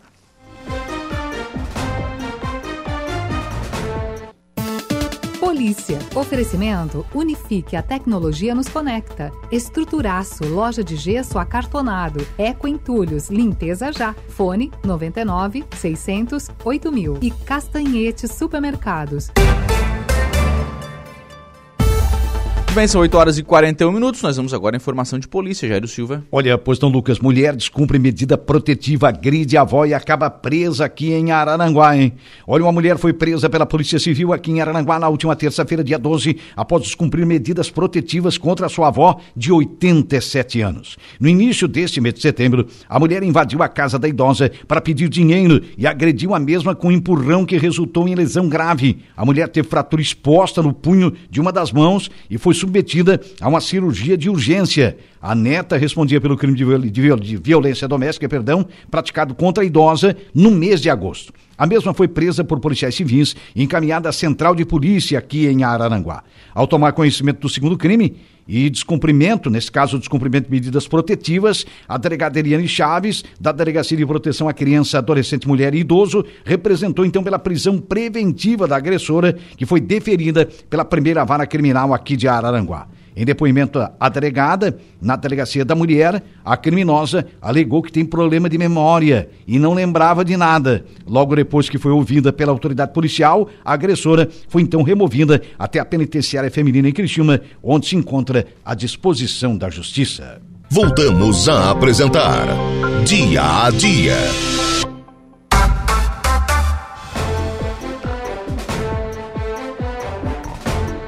Muito bem, agora são 8 horas e 44 minutos, 15 graus é a temperatura. Vamos em frente com o programa na manhã desta quinta-feira aqui na programação da Rádio Araranguá. Vou registrar aqui algumas mensagens de ouvintes. O José Carlos Reus. Bom dia, Lucas. Pedido para o Departamento de Trânsito da nossa cidade olhar a rodovia Tinho Reus, na curva do antigo curtume do Jardim Cibele. O asfalto, que há pouco mais de dois meses, onde o asfalto cedeu e um carro caiu dentro, novamente está com um grande buraco. Muito obrigado pela atenção, um grande abraço. Um abraço para o José Carlos Reus, obrigado pela atenção. Não é nem Departamento de Trânsito, é Secretaria de Obras, né? Secretário Cristiano Coral tem que dar uma chegadinha lá na Tinho Reus e dar uma olhadinha aí nessa situação. O Gerson Zemiro está pedindo aqui também na rua Albino Pereira de Souza, frente ao número 28. Tá cheio de buraco para fora. Não entendi muito bem aqui, mas tem que dar uma, tem que fazer limpeza lá. Então, tá, tá registrada aí a reclamação também do Gerson Alzemiro. O Alex Barbudo está aqui no WhatsApp dizendo o seguinte: hoje às 14 horas, no centro da cidade, acontece o evento Oxigênio, iniciativa do SESC, através da produtora Eliane, que terá apresentação de arte circense, pintura de mural com a LX e Alex Barbudo, e atividades com os jovens e crianças de algumas escolas da cidade. E ele também está perguntando aqui sobre um projeto de lei que tramita na Câmara de Vereadores que prevê isenção de IPTU para novos condomínios, para novos loteamentos. É, e aí ele faz algumas perguntas aqui que eu confesso, viu, Alex, que desconheço a resposta para essas suas perguntas, então, obviamente, a gente vai se informar. Fazer. Vamos checar o que está acontecendo, talvez até trazer o procurador do município aqui, o Daniel Menezes de Carvalho eh, Rodrigues, para a gente explicar o que está acontecendo e por que desta situação. 8h44, eu estou recebendo agora aqui nos estúdios da, da Rádio Araranguá a Maria Eduarda Nunes. Bom dia, Duda, tudo bem? Bom dia, Lucas. Bom dia aos ouvintes. Maria é filha da Linda, trabalhou aqui na, na Casa da Cultura, né? Por, Isso. Por muitos anos. E a Linda já teve um problema de saúde há um tempo atrás Uhum. e precisou de um novo procedimento? Foi. O que, que aconteceu? Na verdade, já faz quatro anos, né, que a, que a mãe já está na, na luta aí contra o câncer, né? Muito guerreira, né? Quem conhece sabe. E agora, por último, é, ali em meados de maio, ela precisou fazer um procedimento ali no, no abdômen para retirada de alguns nódulos, né? Ok, tudo certo, tudo bem sucedido. E nesses últimos dias, faz o que, acredito eu, umas três semanas, ela começou a sentir muito desconforto na barriga, muito mesmo. Até a gente pensou que era prisão de ventre, algo mais comum, assim, mais simples. E no fim, feita uma tomografia, foi descoberta uma torção no intestino e uma outra obstrução, que era outro tumor que estava dentro do intestino dela. Ela estava até sem comer, enfim. E ela fez a cirurgia já essa semana. Isso vai enfraquecendo, né? Com certeza. Ela perdeu bastante peso, uhum. né? Tá bem fraquinha. Mas tá lá, tá firme e forte. Tá firme e forte. é. Ela fez novamente o procedimento? Fez, fez na terça-feira agora, na última terça-feira, ela fez uma cirurgia um pouco grande até, uhum. né? Retirou ali a obstrução, né? Na, na, na, verdade eram duas obstruções, né? Uma relacionada a uma torção no intestino e outra um tumorzinho ali que o médico já retirou e tá. Inclusive ela tá internada ainda, né? Já fez tá a retirada? Ainda. Fez. Mas, mas internada ainda? Tá lá. E, e, aí, em virtude disso, vocês iniciaram uma campanha? É isso? isso? exatamente. Uhum. É, a gente fez um Pix solidário já. Assim que o médico entrou em contato com ela, porque ela fez uma tomografia, né? Para saber o que de fato estava acontecendo, o médico entrou em contato com ela e disse: precisamos fazer uma cirurgia urgente. Né? Era um caso de urgência. Desculpa, porque infelizmente ela estava sem comer ali, estava numa situação bem difícil, né? Qualidade de vida estava perdendo totalmente. E nisso a gente decidiu fazer um Pix solidário. Né? Uhum. Vamos fazer um Pix solidário aí para ajudar, né? Para que faça essa cirurgia o mais breve possível. E de fato nós, acredito eu que foi no sábado, eu abri mais uma vez aí a, né, a campanha, colocamos nas redes sociais e estamos com Tá, tá aberto boa... ainda. Tá aberto ainda, por favor. por favor, pessoal. Como é que faz para fazer a doação? Então, tem a chave Pix aqui, né? Que até quero deixar aqui. É um e-mail, chave Pix e-mail, ajudealinda.10, arroba gmail.com. Ajudealinda.10, 10 numeral, 10, arroba gmail.com. Essa chave tá no meu nome, Maria Eduarda Nunes Garcia, né? Mas é, é tudo pro mesmo para o mesmo, mesmo destino. Mesmo destino, é para Dona Linda, né? Então, assim, é, nós ainda continuamos pedindo, né? Ajuda, porque foi arrecadado cerca da metade do valor que nós precisamos, que é 15 mil. Né? Uhum. Né? Porque ela está no hospital da Unimed, porque o médico dela, o cirurgião ali de Criciúma, né? Ele tem um certo vínculo lá com a Unimed. Então a gente sabe também, né, que, que é o melhor conforto ali para Linda, né? Que é tudo de de bom ali, né, que ela possa, que ela merece. Estrutura necessária estrutura também perfeita, né? para atendê-la. Haja vista que ela está numa situação difícil também em termos de saúde, né, tá fraquinha devido a tudo isso que aconteceu agora por último. E devido a esse fato, nós ainda estamos pedindo, né, aí as, as doações, as ajudas, né? Porque conseguimos a metade do valor e assim que for entrando mais, a gente vai Vai, colocando vai, tudo ali, né? Vai, acertando, acertando lá, com, lá, com, o pessoal, né? Hospital, também. cirurgia, anestesista, né? Quem passa por isso sabe que é um uhum. gasto exorbitante, né? Uhum. Por isso que a gente ainda está pedindo e eu quero aproveitar, Lucas, agradecer demais a todos que já contribuíram, que já ajudaram, né? Meu Deus, que Deus abençoe a cada um aí, independente do valor, a gente sabe da, da intenção das pessoas. E o mais bacana de tudo é que a minha mãe ajudou muita gente aqui em Araranguá. Uhum. Isso me deixa muito contente, assim, que agora ela está colhendo, né? Os frutos que ela mesma plantou aí, ajudando bastante gente, enfim, a pessoa muito conhecida, com um coração muito bom, né? E hoje, graças a Deus, a gente está colhendo aí, né? Uhum. Uma rede de apoio grande aí, pessoal ajudando bastante. Legal. O, e aí, com relação ao procedimento que foi realizado, sucesso. Sucesso. Tudo, tudo graças certo. a Deus. Tá tudo bem. tranquilo. É, ela se encontra internada ainda, acredito eu que sexta-feira, né? A previsão dela para voltar para casa. Sexta-feira, segundo o médico dela. Ontem à noite ainda fui visitá-la no hospital tá daquele jeito dela, né? Bem animada, Já forte. Querendo, levantar? Louca para trabalhar, quem sabe, quem conhece sabe como é que é. Mas ela tá assim, né? A dieta dela tá evoluindo, né? Dieta líquida, pastosa. Né? Uhum. Agora ela, graças a Deus, desobstruiu o intestino. O que, que acontece? Depois de uma cirurgia de intestino, eles esperam que o intestino funcione e que o paciente tenha uma boa alimentação para poder voltar para casa. E tá tudo dentro do esperado, graças a Deus, assim. Tá uhum. tudo Conforme, tá, tá se recuperando bem. conforme o médico já tinha falado, tá se recuperando legal. Meu pai tá lá com ela também. Enfim, tá tudo dentro do, do padrão. Legal. É, isso é importante porque é o pessoal que vai é, que vai fazer esse acompanhamento, né? Uhum. Um, da, da, saúde da Linda, né? Porque agora, agora, a primeira atenção tem que ser isso, né? Com certeza, focar na saúde. observar os cuidados que ela, uhum. que ela precisa. Algumas mensagens que já vão chegando por aqui. Opa. Dudinha mora no meu coração, pessoa maravilhosa, Deus no comando. Vamos ah. ajudar sim. Amém. Quem é que tá deixando aqui? É Eliette Miguel. Ô, Eliette, um abraço, amiga. É, bom dia, forte abraço para a Linda. Estamos todos em oração e vamos todos ajudar, pessoal, que dará tudo certo. É o Diogo Fonseca. Amém, valeu, Diogão. O Reginaldo é, Rabelo. Rabelo, Pastor Regi, Pastor Regi. Bom dia, Lucas. Estamos juntos com a Linda, com a Maria Eduarda Nunes Garcia, pois as duas são guerreiras, Duda dando sempre o seu melhor. Amém. Deixando aqui também a sua mensagem. O Diogo Espíndola é, tá mandando um abraço também para minha prima, Maria Eduarda é, Nunes. Diogo, meu primo. em especial para a Linda, né? Desejamos uma ótima recuperação. Agradeço, agradeço a todos que estão ajudando com as doações e todos que estão orando por ela. Amém. E aí o pessoal agora está realmente. A atenção é para essa questão da saúde, né, Duda? Exatamente. A ideia é fazer ela ganhar peso, fazer ela ter um pouco mais de força, né? Vai entrar com uma alimentação um pouco mais sólida agora, enfim. Provavelmente vai entrar com uma suplementação para melhorar ali, né? E bola para frente mais uma vez, né? Uhum.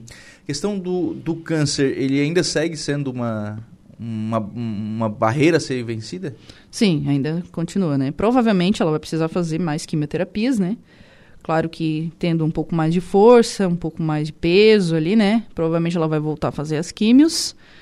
E seguimos, né? Seguimos na batalha aí. Só esse ano foram, acredito que uns cinco nódulos já retirados. Foi algo assim bem complicadinho.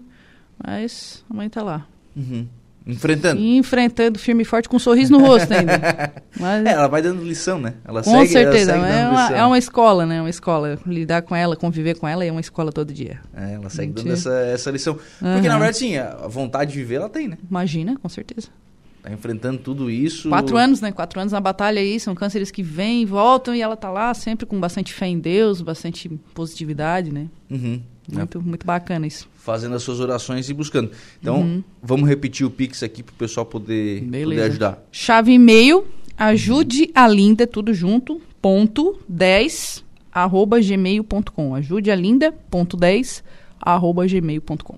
Então essa é a chave Pix para você poder ajudar aí a, a Linda né, nesse, nesse tratamento barra recuperação desse procedimento cirúrgico que já foi feito. E não tinha como esperar, né? É. Tinha, Realmente tinha era fazer, urgente tinha que fazer, faz uhum. porque né, bem a necessidade, urgente. né? Exatamente, bem urgente. Uhum. Ô, ô, Maria, tem alguma nova necessidade ou para por aí? Lucas, então, no momento ela precisa recuperar esse procedimento que ela fez, mas acredita-se que mais lá na frente talvez tenha que fazer mais algumas alguns procedimentozinhos. Por exemplo, ela tinha uma hérnia, ela tem uma hérnia na barriga devido à colostomia, né? Que ela usa uhum. uma bolsinha de colostomia. Essa hérnia foi colocada uma tela antes do procedimento anterior ali. E nesse procedimento foi preciso ser retirada essa tela. Porque foi muito mexido o intestino ali, foi costurado, né? O intestino é um órgão muito sensível. E o médico acabou tendo que tirar essa tela. Então ela tem uma hérnia, provavelmente. Mais à frente ela vai ter que fazer a cirurgia de novo para arrumar a hérnia. Uhum. E ainda tem um módulozinho fora do intestino ali, né, dentro da cavidade abdominal, talvez mais lá na frente também precise ser retirado. Por que, que não foi feito tudo de uma vez só agora? Devido a, a, ao estado de saúde da, da mãe, né? O médico achou melhor não não mexer muito, só fez ali o que era mais urgente, né? A desobstrução uhum. do intestino. E os demais procedimentos eu acredito que vai, vai ter que ser feito mais lá na frente, uhum. provavelmente. Uhum. Mais lá na frente, mas isso. tem que continuar é, acompanhando isso, o né? O foco agora é recuperar esse. Porque, na verdade, sim, é, esse acompanhamento, desde do, do diagnóstico há quatro anos, vocês têm feito. Sim, com certeza. Né? A mãe, ela, ela tá ali no... É paciente do NACOM, né? De Criciúma. Uhum. Então, eles têm ali um oncologista que prescreve a químio, né? E prescreve exames também, praticamente mensais, né? Ela tem a consulta com o médico mensalmente, independente se está fazendo químio ou não, né? Ela é paciente oncológica, então ela vai todos os meses lá no NACOM. Né? Ele, o médico prescreve os exames, vê se está tudo certo, como é que tá, como é que não tá, né? Tem que fazer um acompanhamento. E mesmo que o, o, paciente esteja em remissão, que chama, né? Que é, digamos assim, ah, não tem mais nada, ele tem que continuar fazendo esse, esse tempo, acompanhamento de tempo, de tempo em tempo. Um pouco mais longo, mas tem que fazer. Uhum. Tem que fazer. E isso tem sido, tem sido feito com, com a Linda nesse é, período? Sim, sim, com certeza. Ela uhum. tem ido no, em Criciúma, né? Agora, por último, ela tem consultado mais o cirurgião dela, né? O cirurgião é a parte do UNACOM, né? Algo particular. Por isso que nós entramos com o Pix Solidário. Uhum. Porque ela precisou fazer essa cirurgia de maneira urgente, né? E esse cirurgião, ele, ele fazia parte do UNACOM, mas agora não faz mais. Então, é algo totalmente à parte da parte SUS, entendeu? Uhum. Uma parte mais particular, né? Uhum.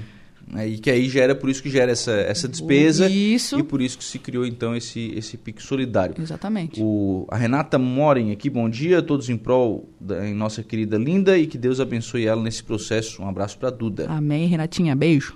Um abraço para a família também, né? Que o pessoal está né? certamente acompanhando Com aí. Com certeza. E, e, buscando auxiliar também. Duda, obrigado pela participação aqui no programa. A gente, che que a gente chegue na meta, né? Primeira... Amém, né? Por favor. Eu quero agradecer demais aqui o espaço, né? Agradecer ao pessoal da Rádio Araranguá, o Lucas.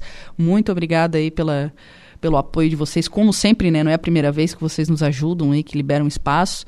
Quero agradecer de coração a todos que já ajudaram e fazer aí um pedido aí para que continuem ajudando, né? E mandando boas energias aí, força para minha mãe. Mais uma vez, chave Pix, e-mail ajudealinda.10 arroba gmail.com. Muito obrigada. Muito bem, então faça você também a sua doação, se você puder, ajude, contribua, enfim, né, crie toda, ajude aí para que a Linda possa vencer mais essa, mais essa batalha. Então ajude a linda.10 arroba gmail.com. 8 horas e 56 minutos. Vamos agora à notícia da hora, Igor Klaus. Qual será o seu destaque? Bom dia, Lucas. Bom dia, ouvintes. Câmara dia. dos Deputados aprova regulamentação das apostas esportivas. A seguir tem mais informações no Notícia da Hora. Notícia da hora. Oferecimento Giasse Supermercados, Laboratório Bioanálises, Rodrigues Ótica e Joalheria, Mercosul Toyota, Bistrô do Morro dos Conventos, Plano de Saúde São José e Camilo Motos. A Câmara dos Deputados aprovou ontem o projeto de lei que regulamenta as apostas esportivas. O texto segue para o Senado. O projeto incorpora o texto da medida provisória 1182-2023, editada pelo governo federal para regulamentar o tema, e será enviado ao Senado. As regras valem para as apostas de cota fixa, chamado mercado BETS. Conforme o texto aprovado pelos deputados federais, o percentual de arrecadação é destinado à Seguridade Social, cai de 10%, como está na medida provisória, para 2%. Houve um aumento dos percentuais de distribuição para educação e esporte e inclusão de repasse de recurso para o turismo. O apostador pagará 30% de imposto de renda sobre a parcela dos prêmios que exceder a faixa de isenção.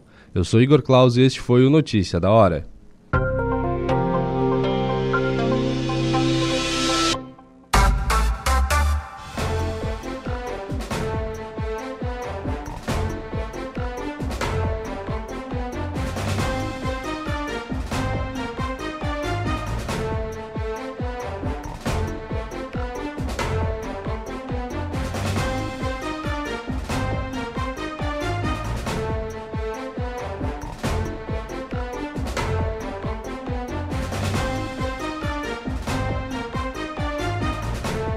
Agora são 9 horas e 11 minutos, 9 e 11, 16 graus é a temperatura. Vamos em frente com o programa na manhã desta quinta-feira aqui na programação da Rádio Araranguá.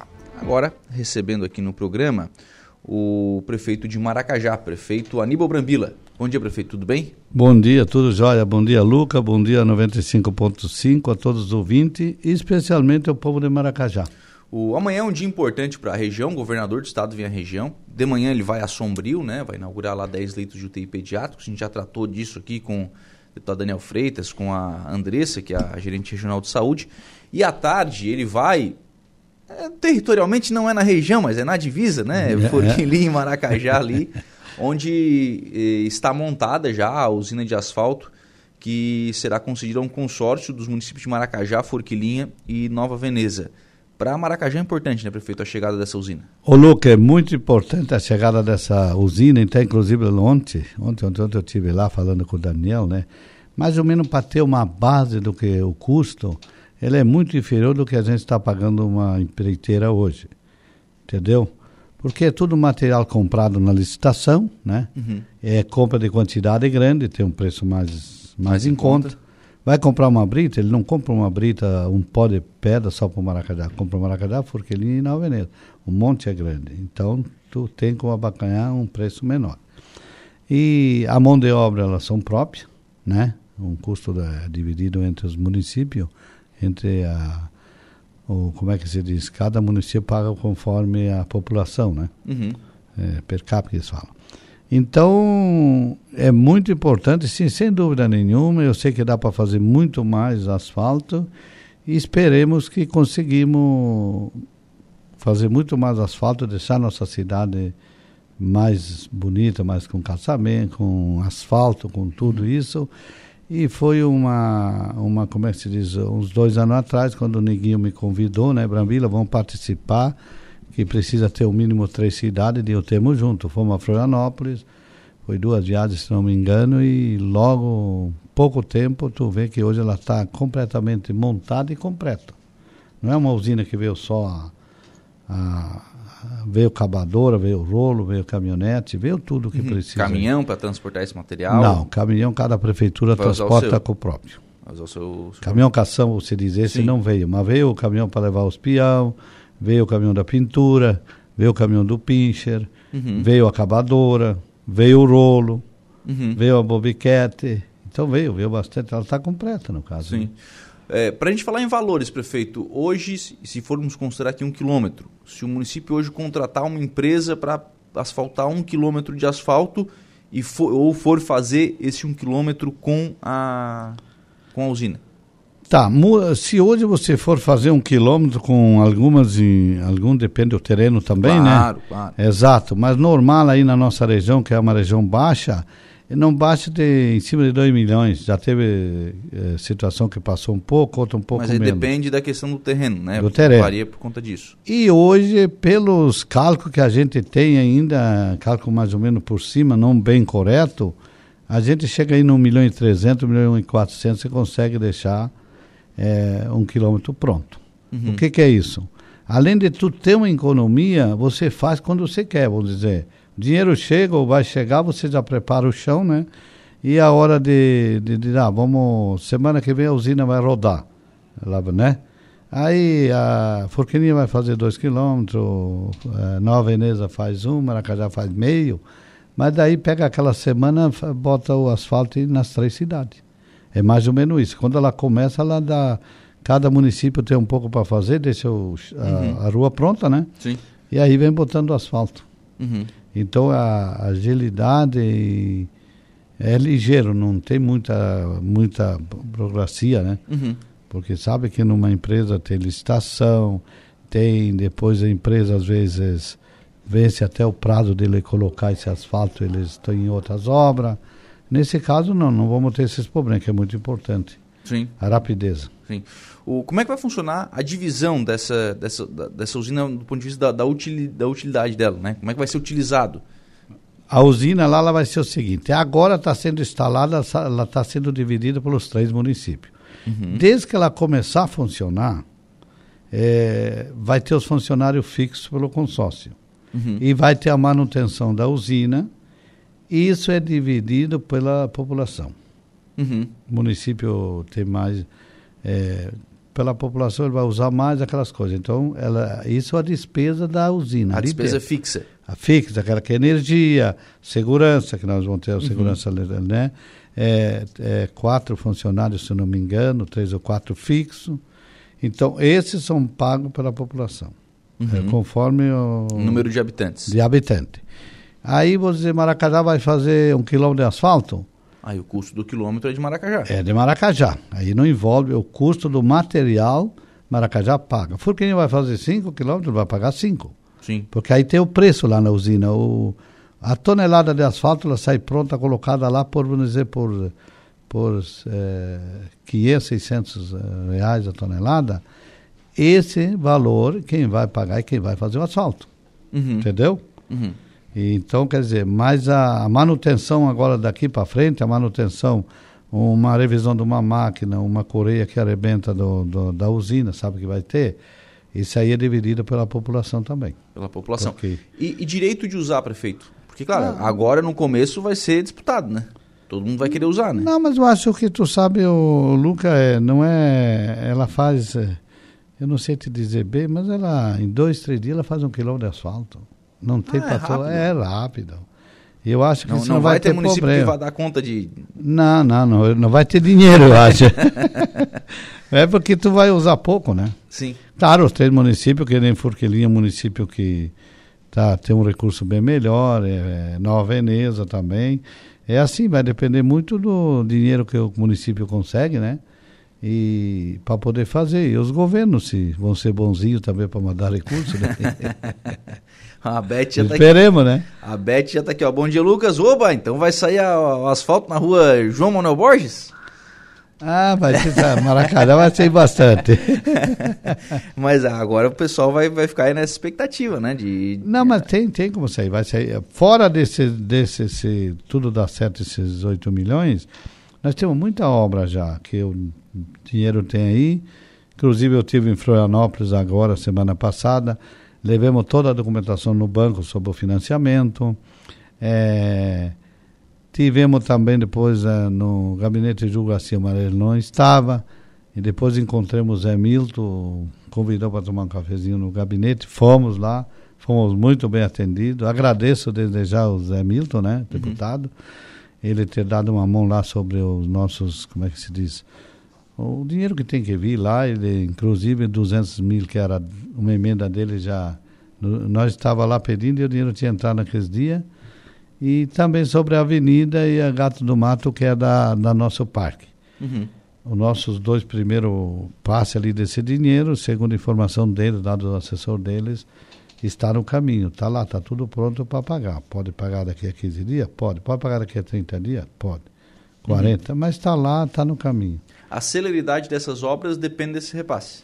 Sim, ô Luca, não adianta, até quero deixar claro para o povo de Maracajá, eu sei que um pouco é política, né? Uhum. As críticas é mais política do que realidade. Eu sei que dentro de Maracajá, se existe uma pessoa mais do que eu que quero terminar, não tem, eu quero terminar. Só que são obras do governo, não é obra do município, e como houve a mudança de governo do Estado no fim do ano passado, todo governo que entra sempre dá uma segurada até botar as coisas encaminhar. E o governo agora começou a fazer esses repasses, uhum. tal de PIX. Então eu acredito, como eu já falei, em pouco tempo nós temos uma, uma, uma parcela, está três parcelas ainda. Sim. Vindo uma parcela, aí, dá, eu, dá aí eu dou uma boa adiantada, deixa praticamente quase pronta a avenida. Vai ficar quase até no ginásio por aí, fica tudo pronto. Dona Claudete Rocha Brambila está aqui mandando bom dia. Opa, bom dia, Dona Maria. a Sirlene Farias, bom dia. Nosso espigão grande vai, vai ser top. Ah, espigão grande. Não, é a triade. Nós temos um serviço muito importante. Maracajá tem dois pontos. Seria três pontos, entendeu? Mas só que lá é meio particular. Nós temos um parque que, uhum. que é muito importante, certo? Precisa de um acesso bom. Uhum. Nós temos o centro de triagem, que é referência né, para aqui para o sul e até no estado ele é bem, bem cuidado, bem encaminhado. Então, para o que, que nós estamos levando? Levando o asfalto lá, com a ciclovia, né? Uhum. O pessoal sai de Maracajá, ele vem, atravessa a avenida, atravessa a 101 por ali, né? Vem pela rua do, do, do da Aramagem ali, sai aqui uh, perto do que vai para o incluso, volta, pega o espigão, vão até na triagem e volta. Depois de uhum. tudo pronto, vai ficar legal. Só que tem que, né? Dinheiro e tempo. Uhum. Mas até um... a nossa mandato, ainda que falta um ano e pouco aí, pode ter certeza que está nos projetos e nós vamos concluir isso uhum. aí. Financiamento, prefeito, alguma novidade?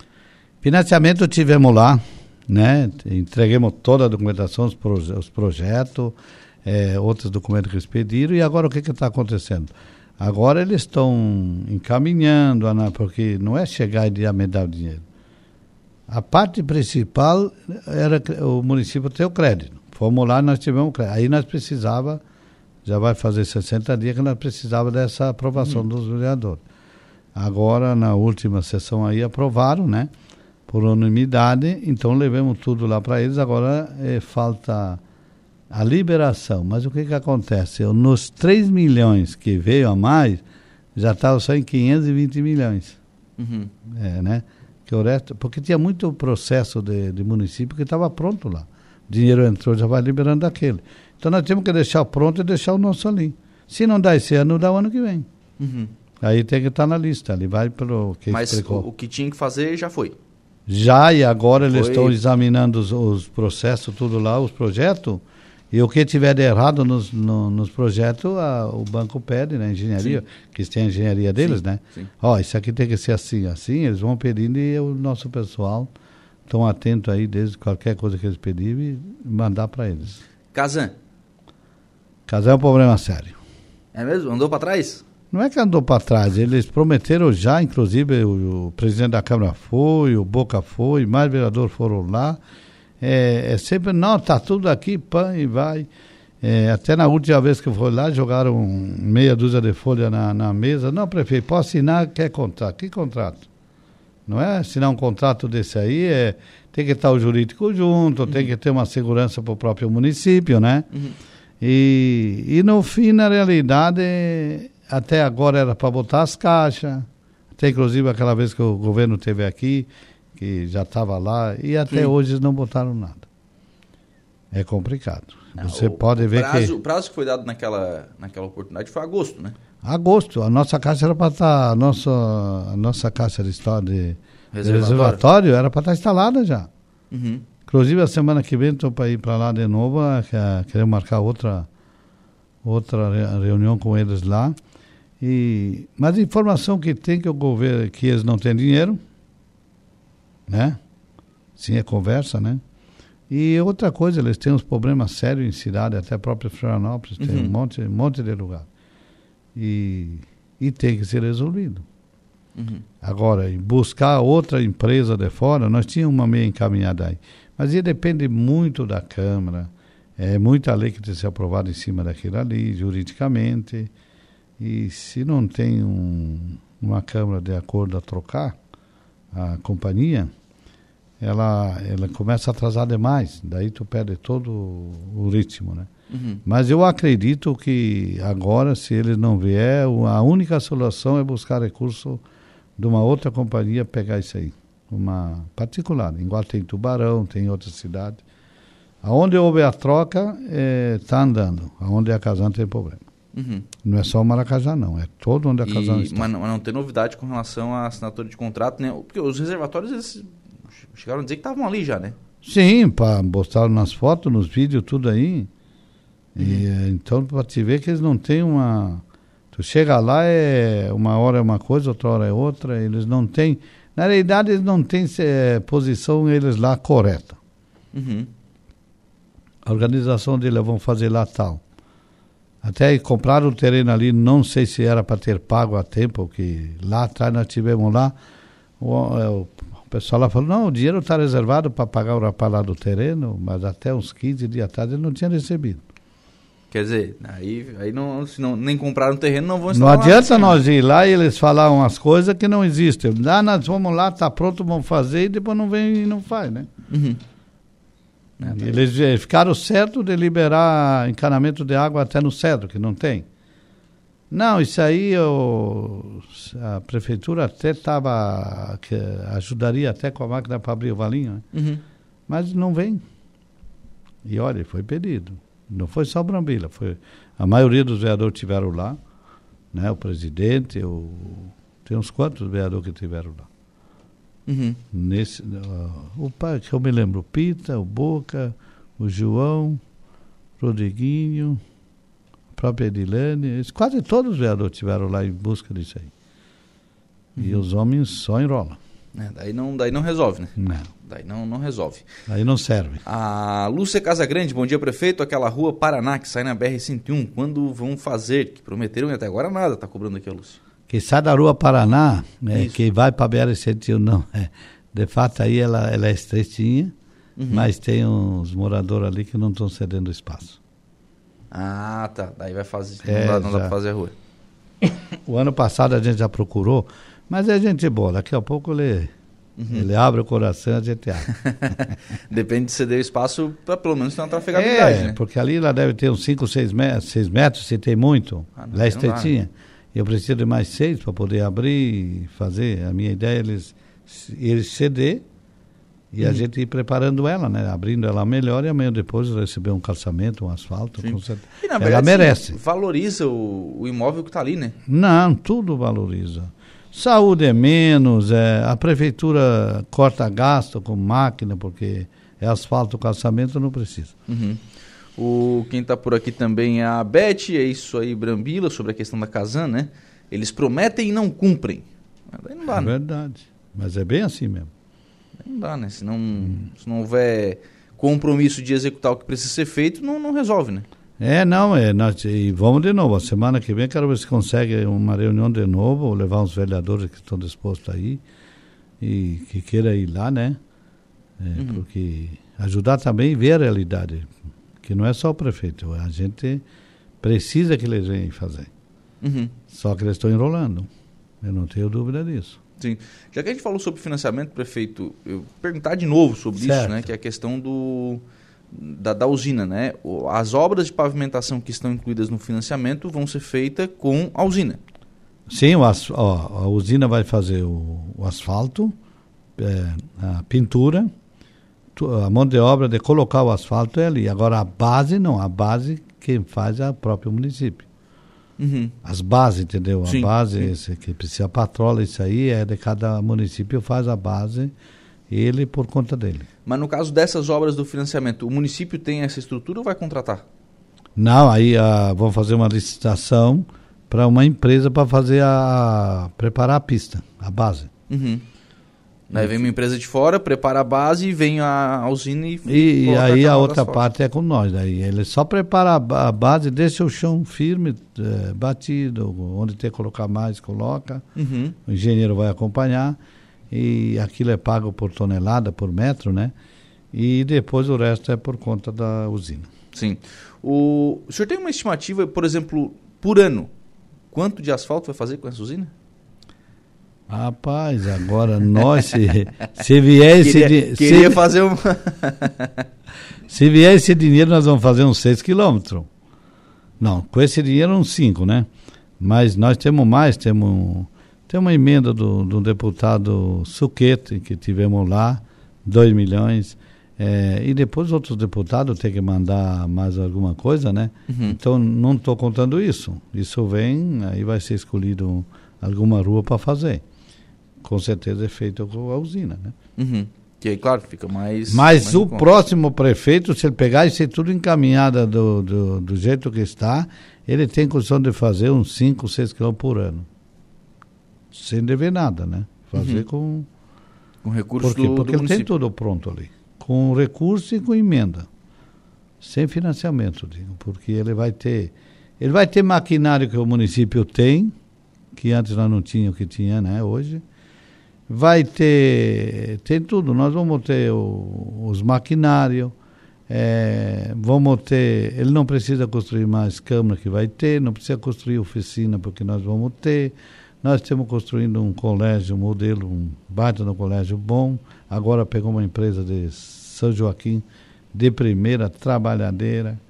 O pessoal veio lá de cima, lá são bons Estou uhum. gostando. E, então é assim, se essas obras tudo nós deixar pronto, quem vier no próximo vai pegar o município andando. Outra coisa que importante do nosso município. Abrimos bastante rua que estava trancada, não tinha saída, a gente foi lá, conversou com o proprietário, abrimos. É, escritura foi dada mais de 200 até agora, tem mais umas 200, mais de 200 toda encaminhada, porque daí sai construção, sai tudo, né? Sim. Tem duas empresas que estão se instalando.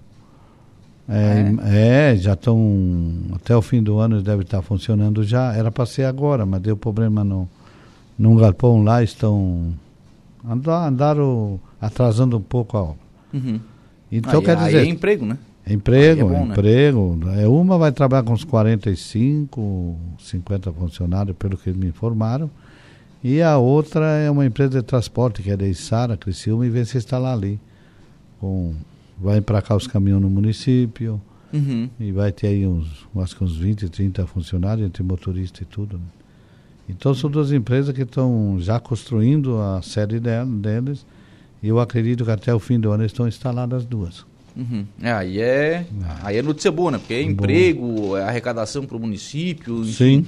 Aí é desenvolvimento. É, porque ah, por que, que não vem uma empresa grande em Maracajá? Ela, é, quem é um proprietário de uma empresa que precisa de 200, 300 funcionários, o que, que ela faz em primeiro passo? Ela procura uma cidade que tenha mão de obra.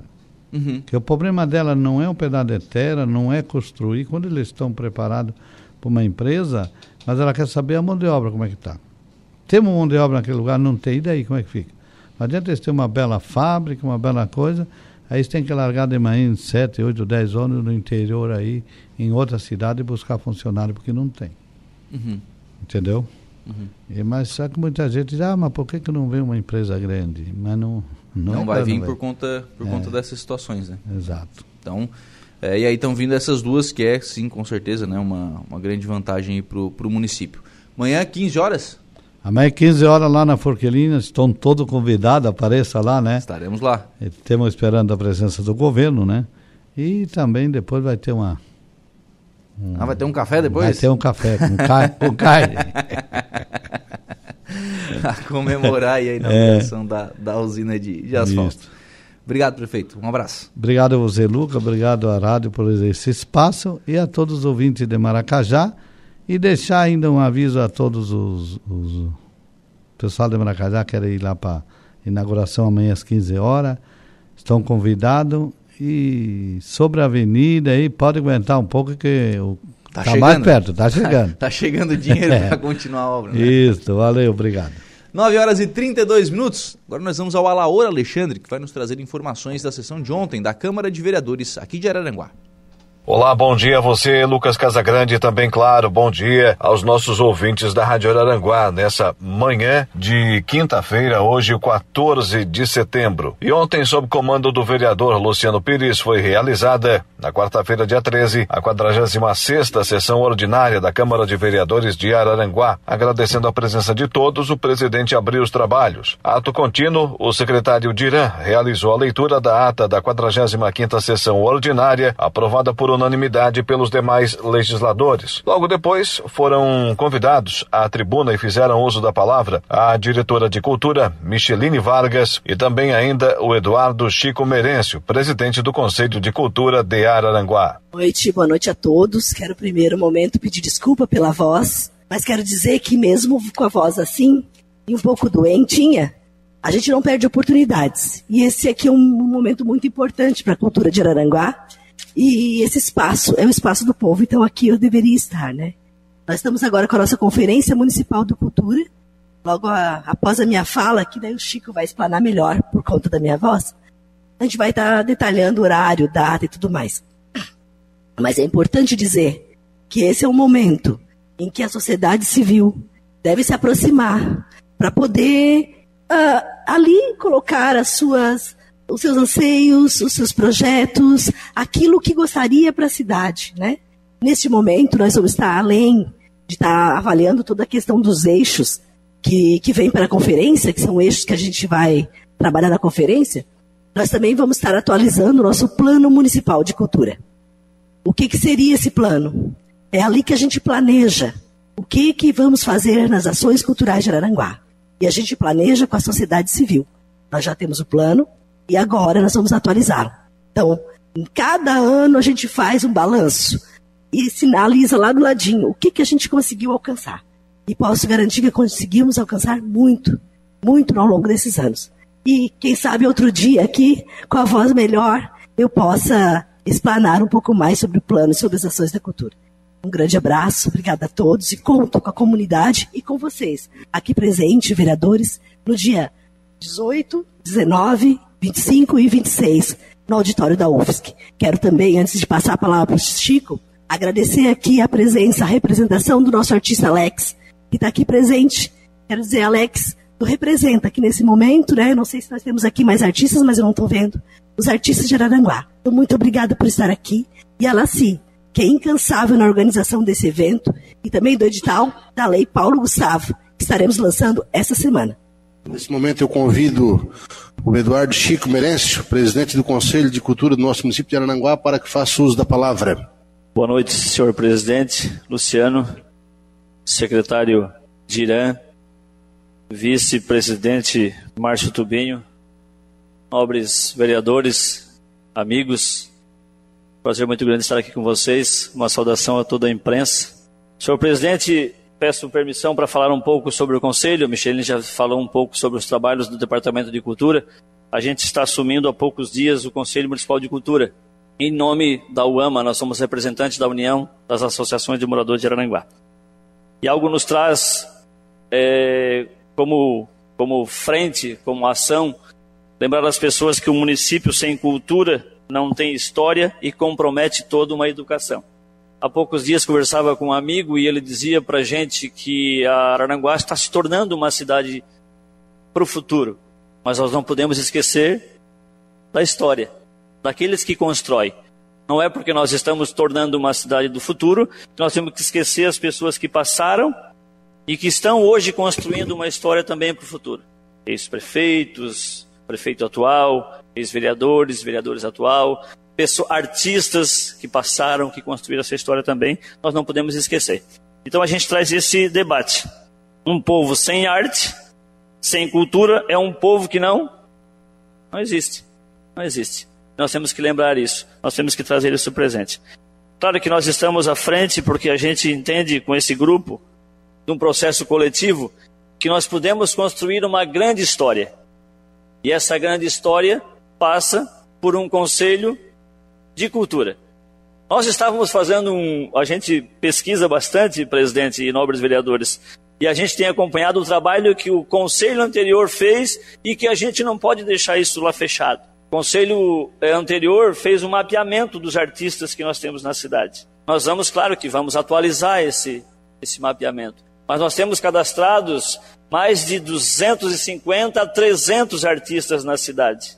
Nós conhecemos todos os artistas da nossa cidade? Nós sabemos aonde eles estão? Nós sabemos o que, que eles fazem? O que, que esses trabalhadores fazem?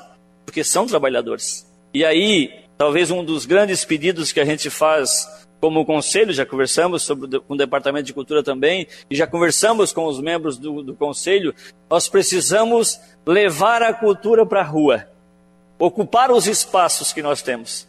Então, esse é o nosso papel aqui hoje. Nobres vereadores, amigos, quem está aqui nos acompanhando da CIVA e pessoas que acompanham aqui nessa, na plenária nesta noite, e todos que nos acompanham nas redes sociais, que tem muita gente que acompanha. Tá bom, gente? Vem com a gente. Você é convidado. Vem pra, com a gente na quarta Conferência Municipal de Cultura. Muito obrigado e boa noite. Através de requerimento datado do dia 20 de março, de autoria do vereador Jair Anastácio, veio até a tribuna da Câmara de Vereadores de Araranguá também na noite de ontem o presidente da CIVA, Ed Cunhasque Júnior. Boa noite a todos. Bom, falar da CIVA é a gente falar de 55 anos de história, né? A gente está falando aí de muitas lutas, muito empenho, muito trabalho, muitas pessoas envolvidas e muito resultado alcançado.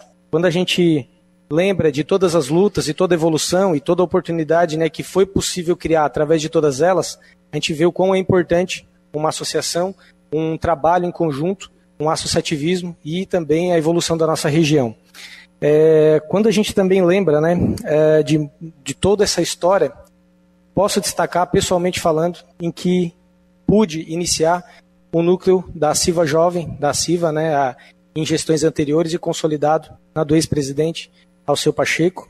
E lá tive a oportunidade, né? Acho que essa seria a palavra ideal para a gente é, justificar o que significa a CIVA, o que significa o núcleo da CIVA Jovem, o que significa todos os outros núcleos. Oportunidade. Oportunidade de se desenvolver, oportunidade de participar e oportunidade de conseguir, através do associativismo, se relacionar com mais pessoas, entender um pouco mais das nossas é, obrigações como cidadão de uma região tão relevante quanto a nossa e também oportunidade de formar novos líderes. Me incluo dentro dessa, desse grupo porque através dele pude aprender muito e hoje presido com muito orgulho essa associação que é uma das mais atuantes e tem alcançado diversos grandes resultados em prol ao nosso sul. A gente está falando da CIVA, a gente está falando do sul do nosso estado inteiro, pois representa toda essa região.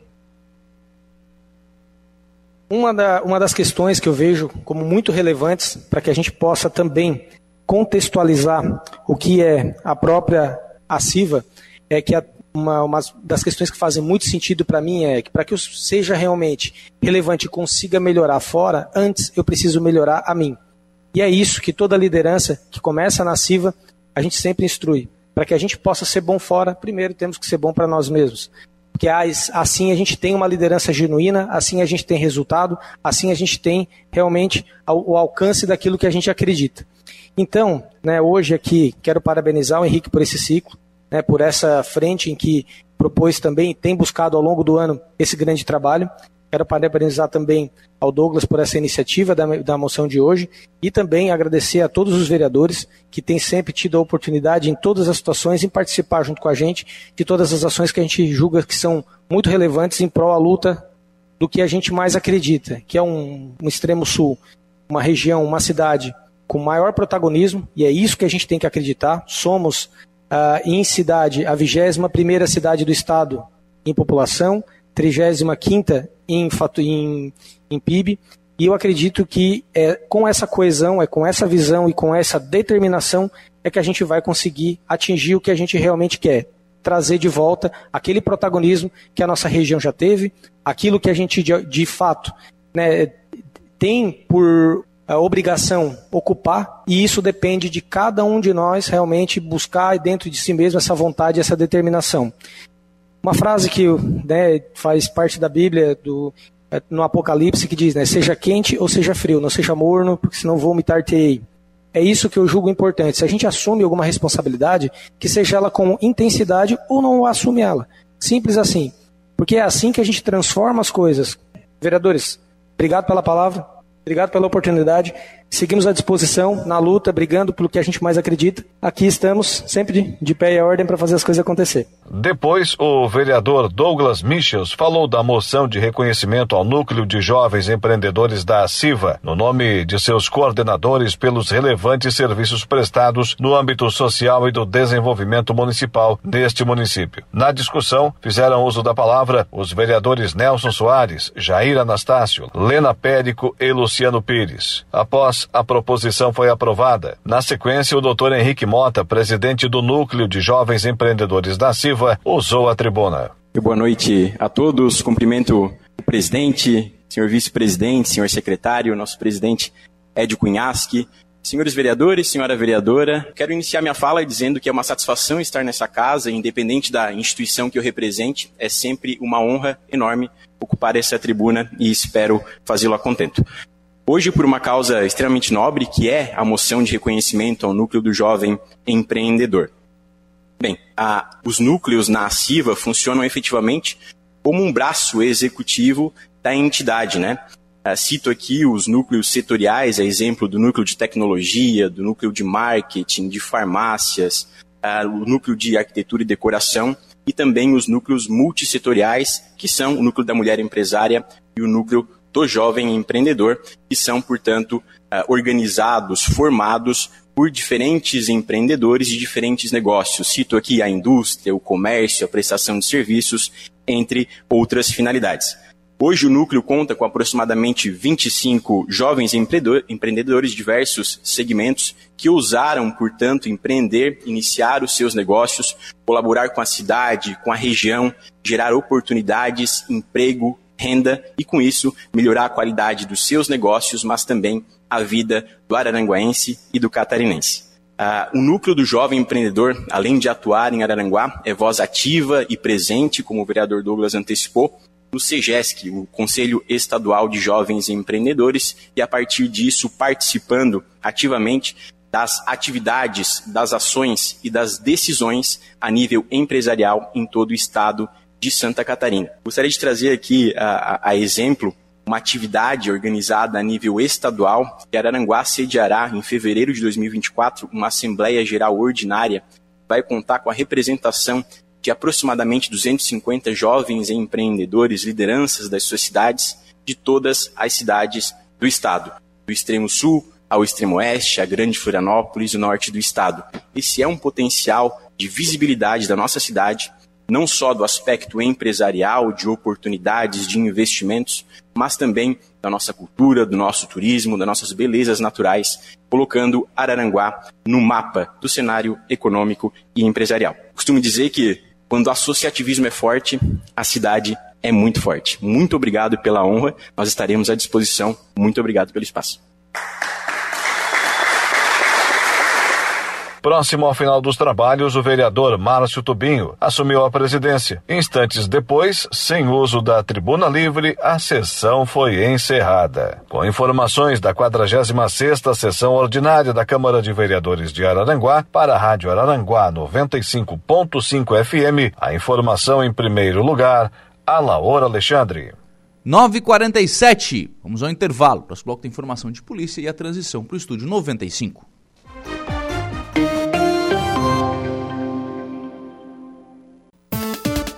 Polícia, oferecimento Vigilância Radar, Pontão das Fábricas, Estruturaço, Loja de Gesso Acartonado, Eco Entulhos, Limpeza Já, Fone 99 600 8000 e Castanhetes Supermercados.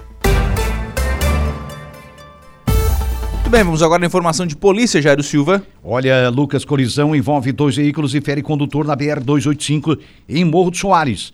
A ocorrência registrada na noite desta quarta-feira, ontem, dia 13, mobilizou guarnições do Corpo de Bombeiros de Turvo e da Polícia Rodoviária Estadual de Sara. Foi por volta de 21h30. Uma guarnição do Corpo de Bombeiros de Turvo foi acionada para atender um acidente de trânsito na BR-285, localidade de Morro Soares, em Ermo. Conforme a Polícia Rodoviária Estadual, o acidente foi causado pelo condutor de um Volkswagen Gol de 27 anos, que seguia no sentido BR-101, quando perdeu o controle e colidiu na traseira de um automóvel GM Corsa que transitava no mesmo sentido da rodovia. Com impacto, o condutor do Corsa, de 61 anos, perdeu o controle da direção e saiu da pista. O motorista do Corsa foi encontrado pelos socorristas, consciente, porém desorientado, com ferimento na orelha direita e lesões na face, após bater o rosto contra o para-brisa do veículo.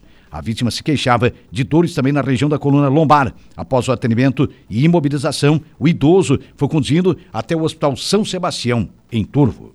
A informação de credibilidade. Dia a dia.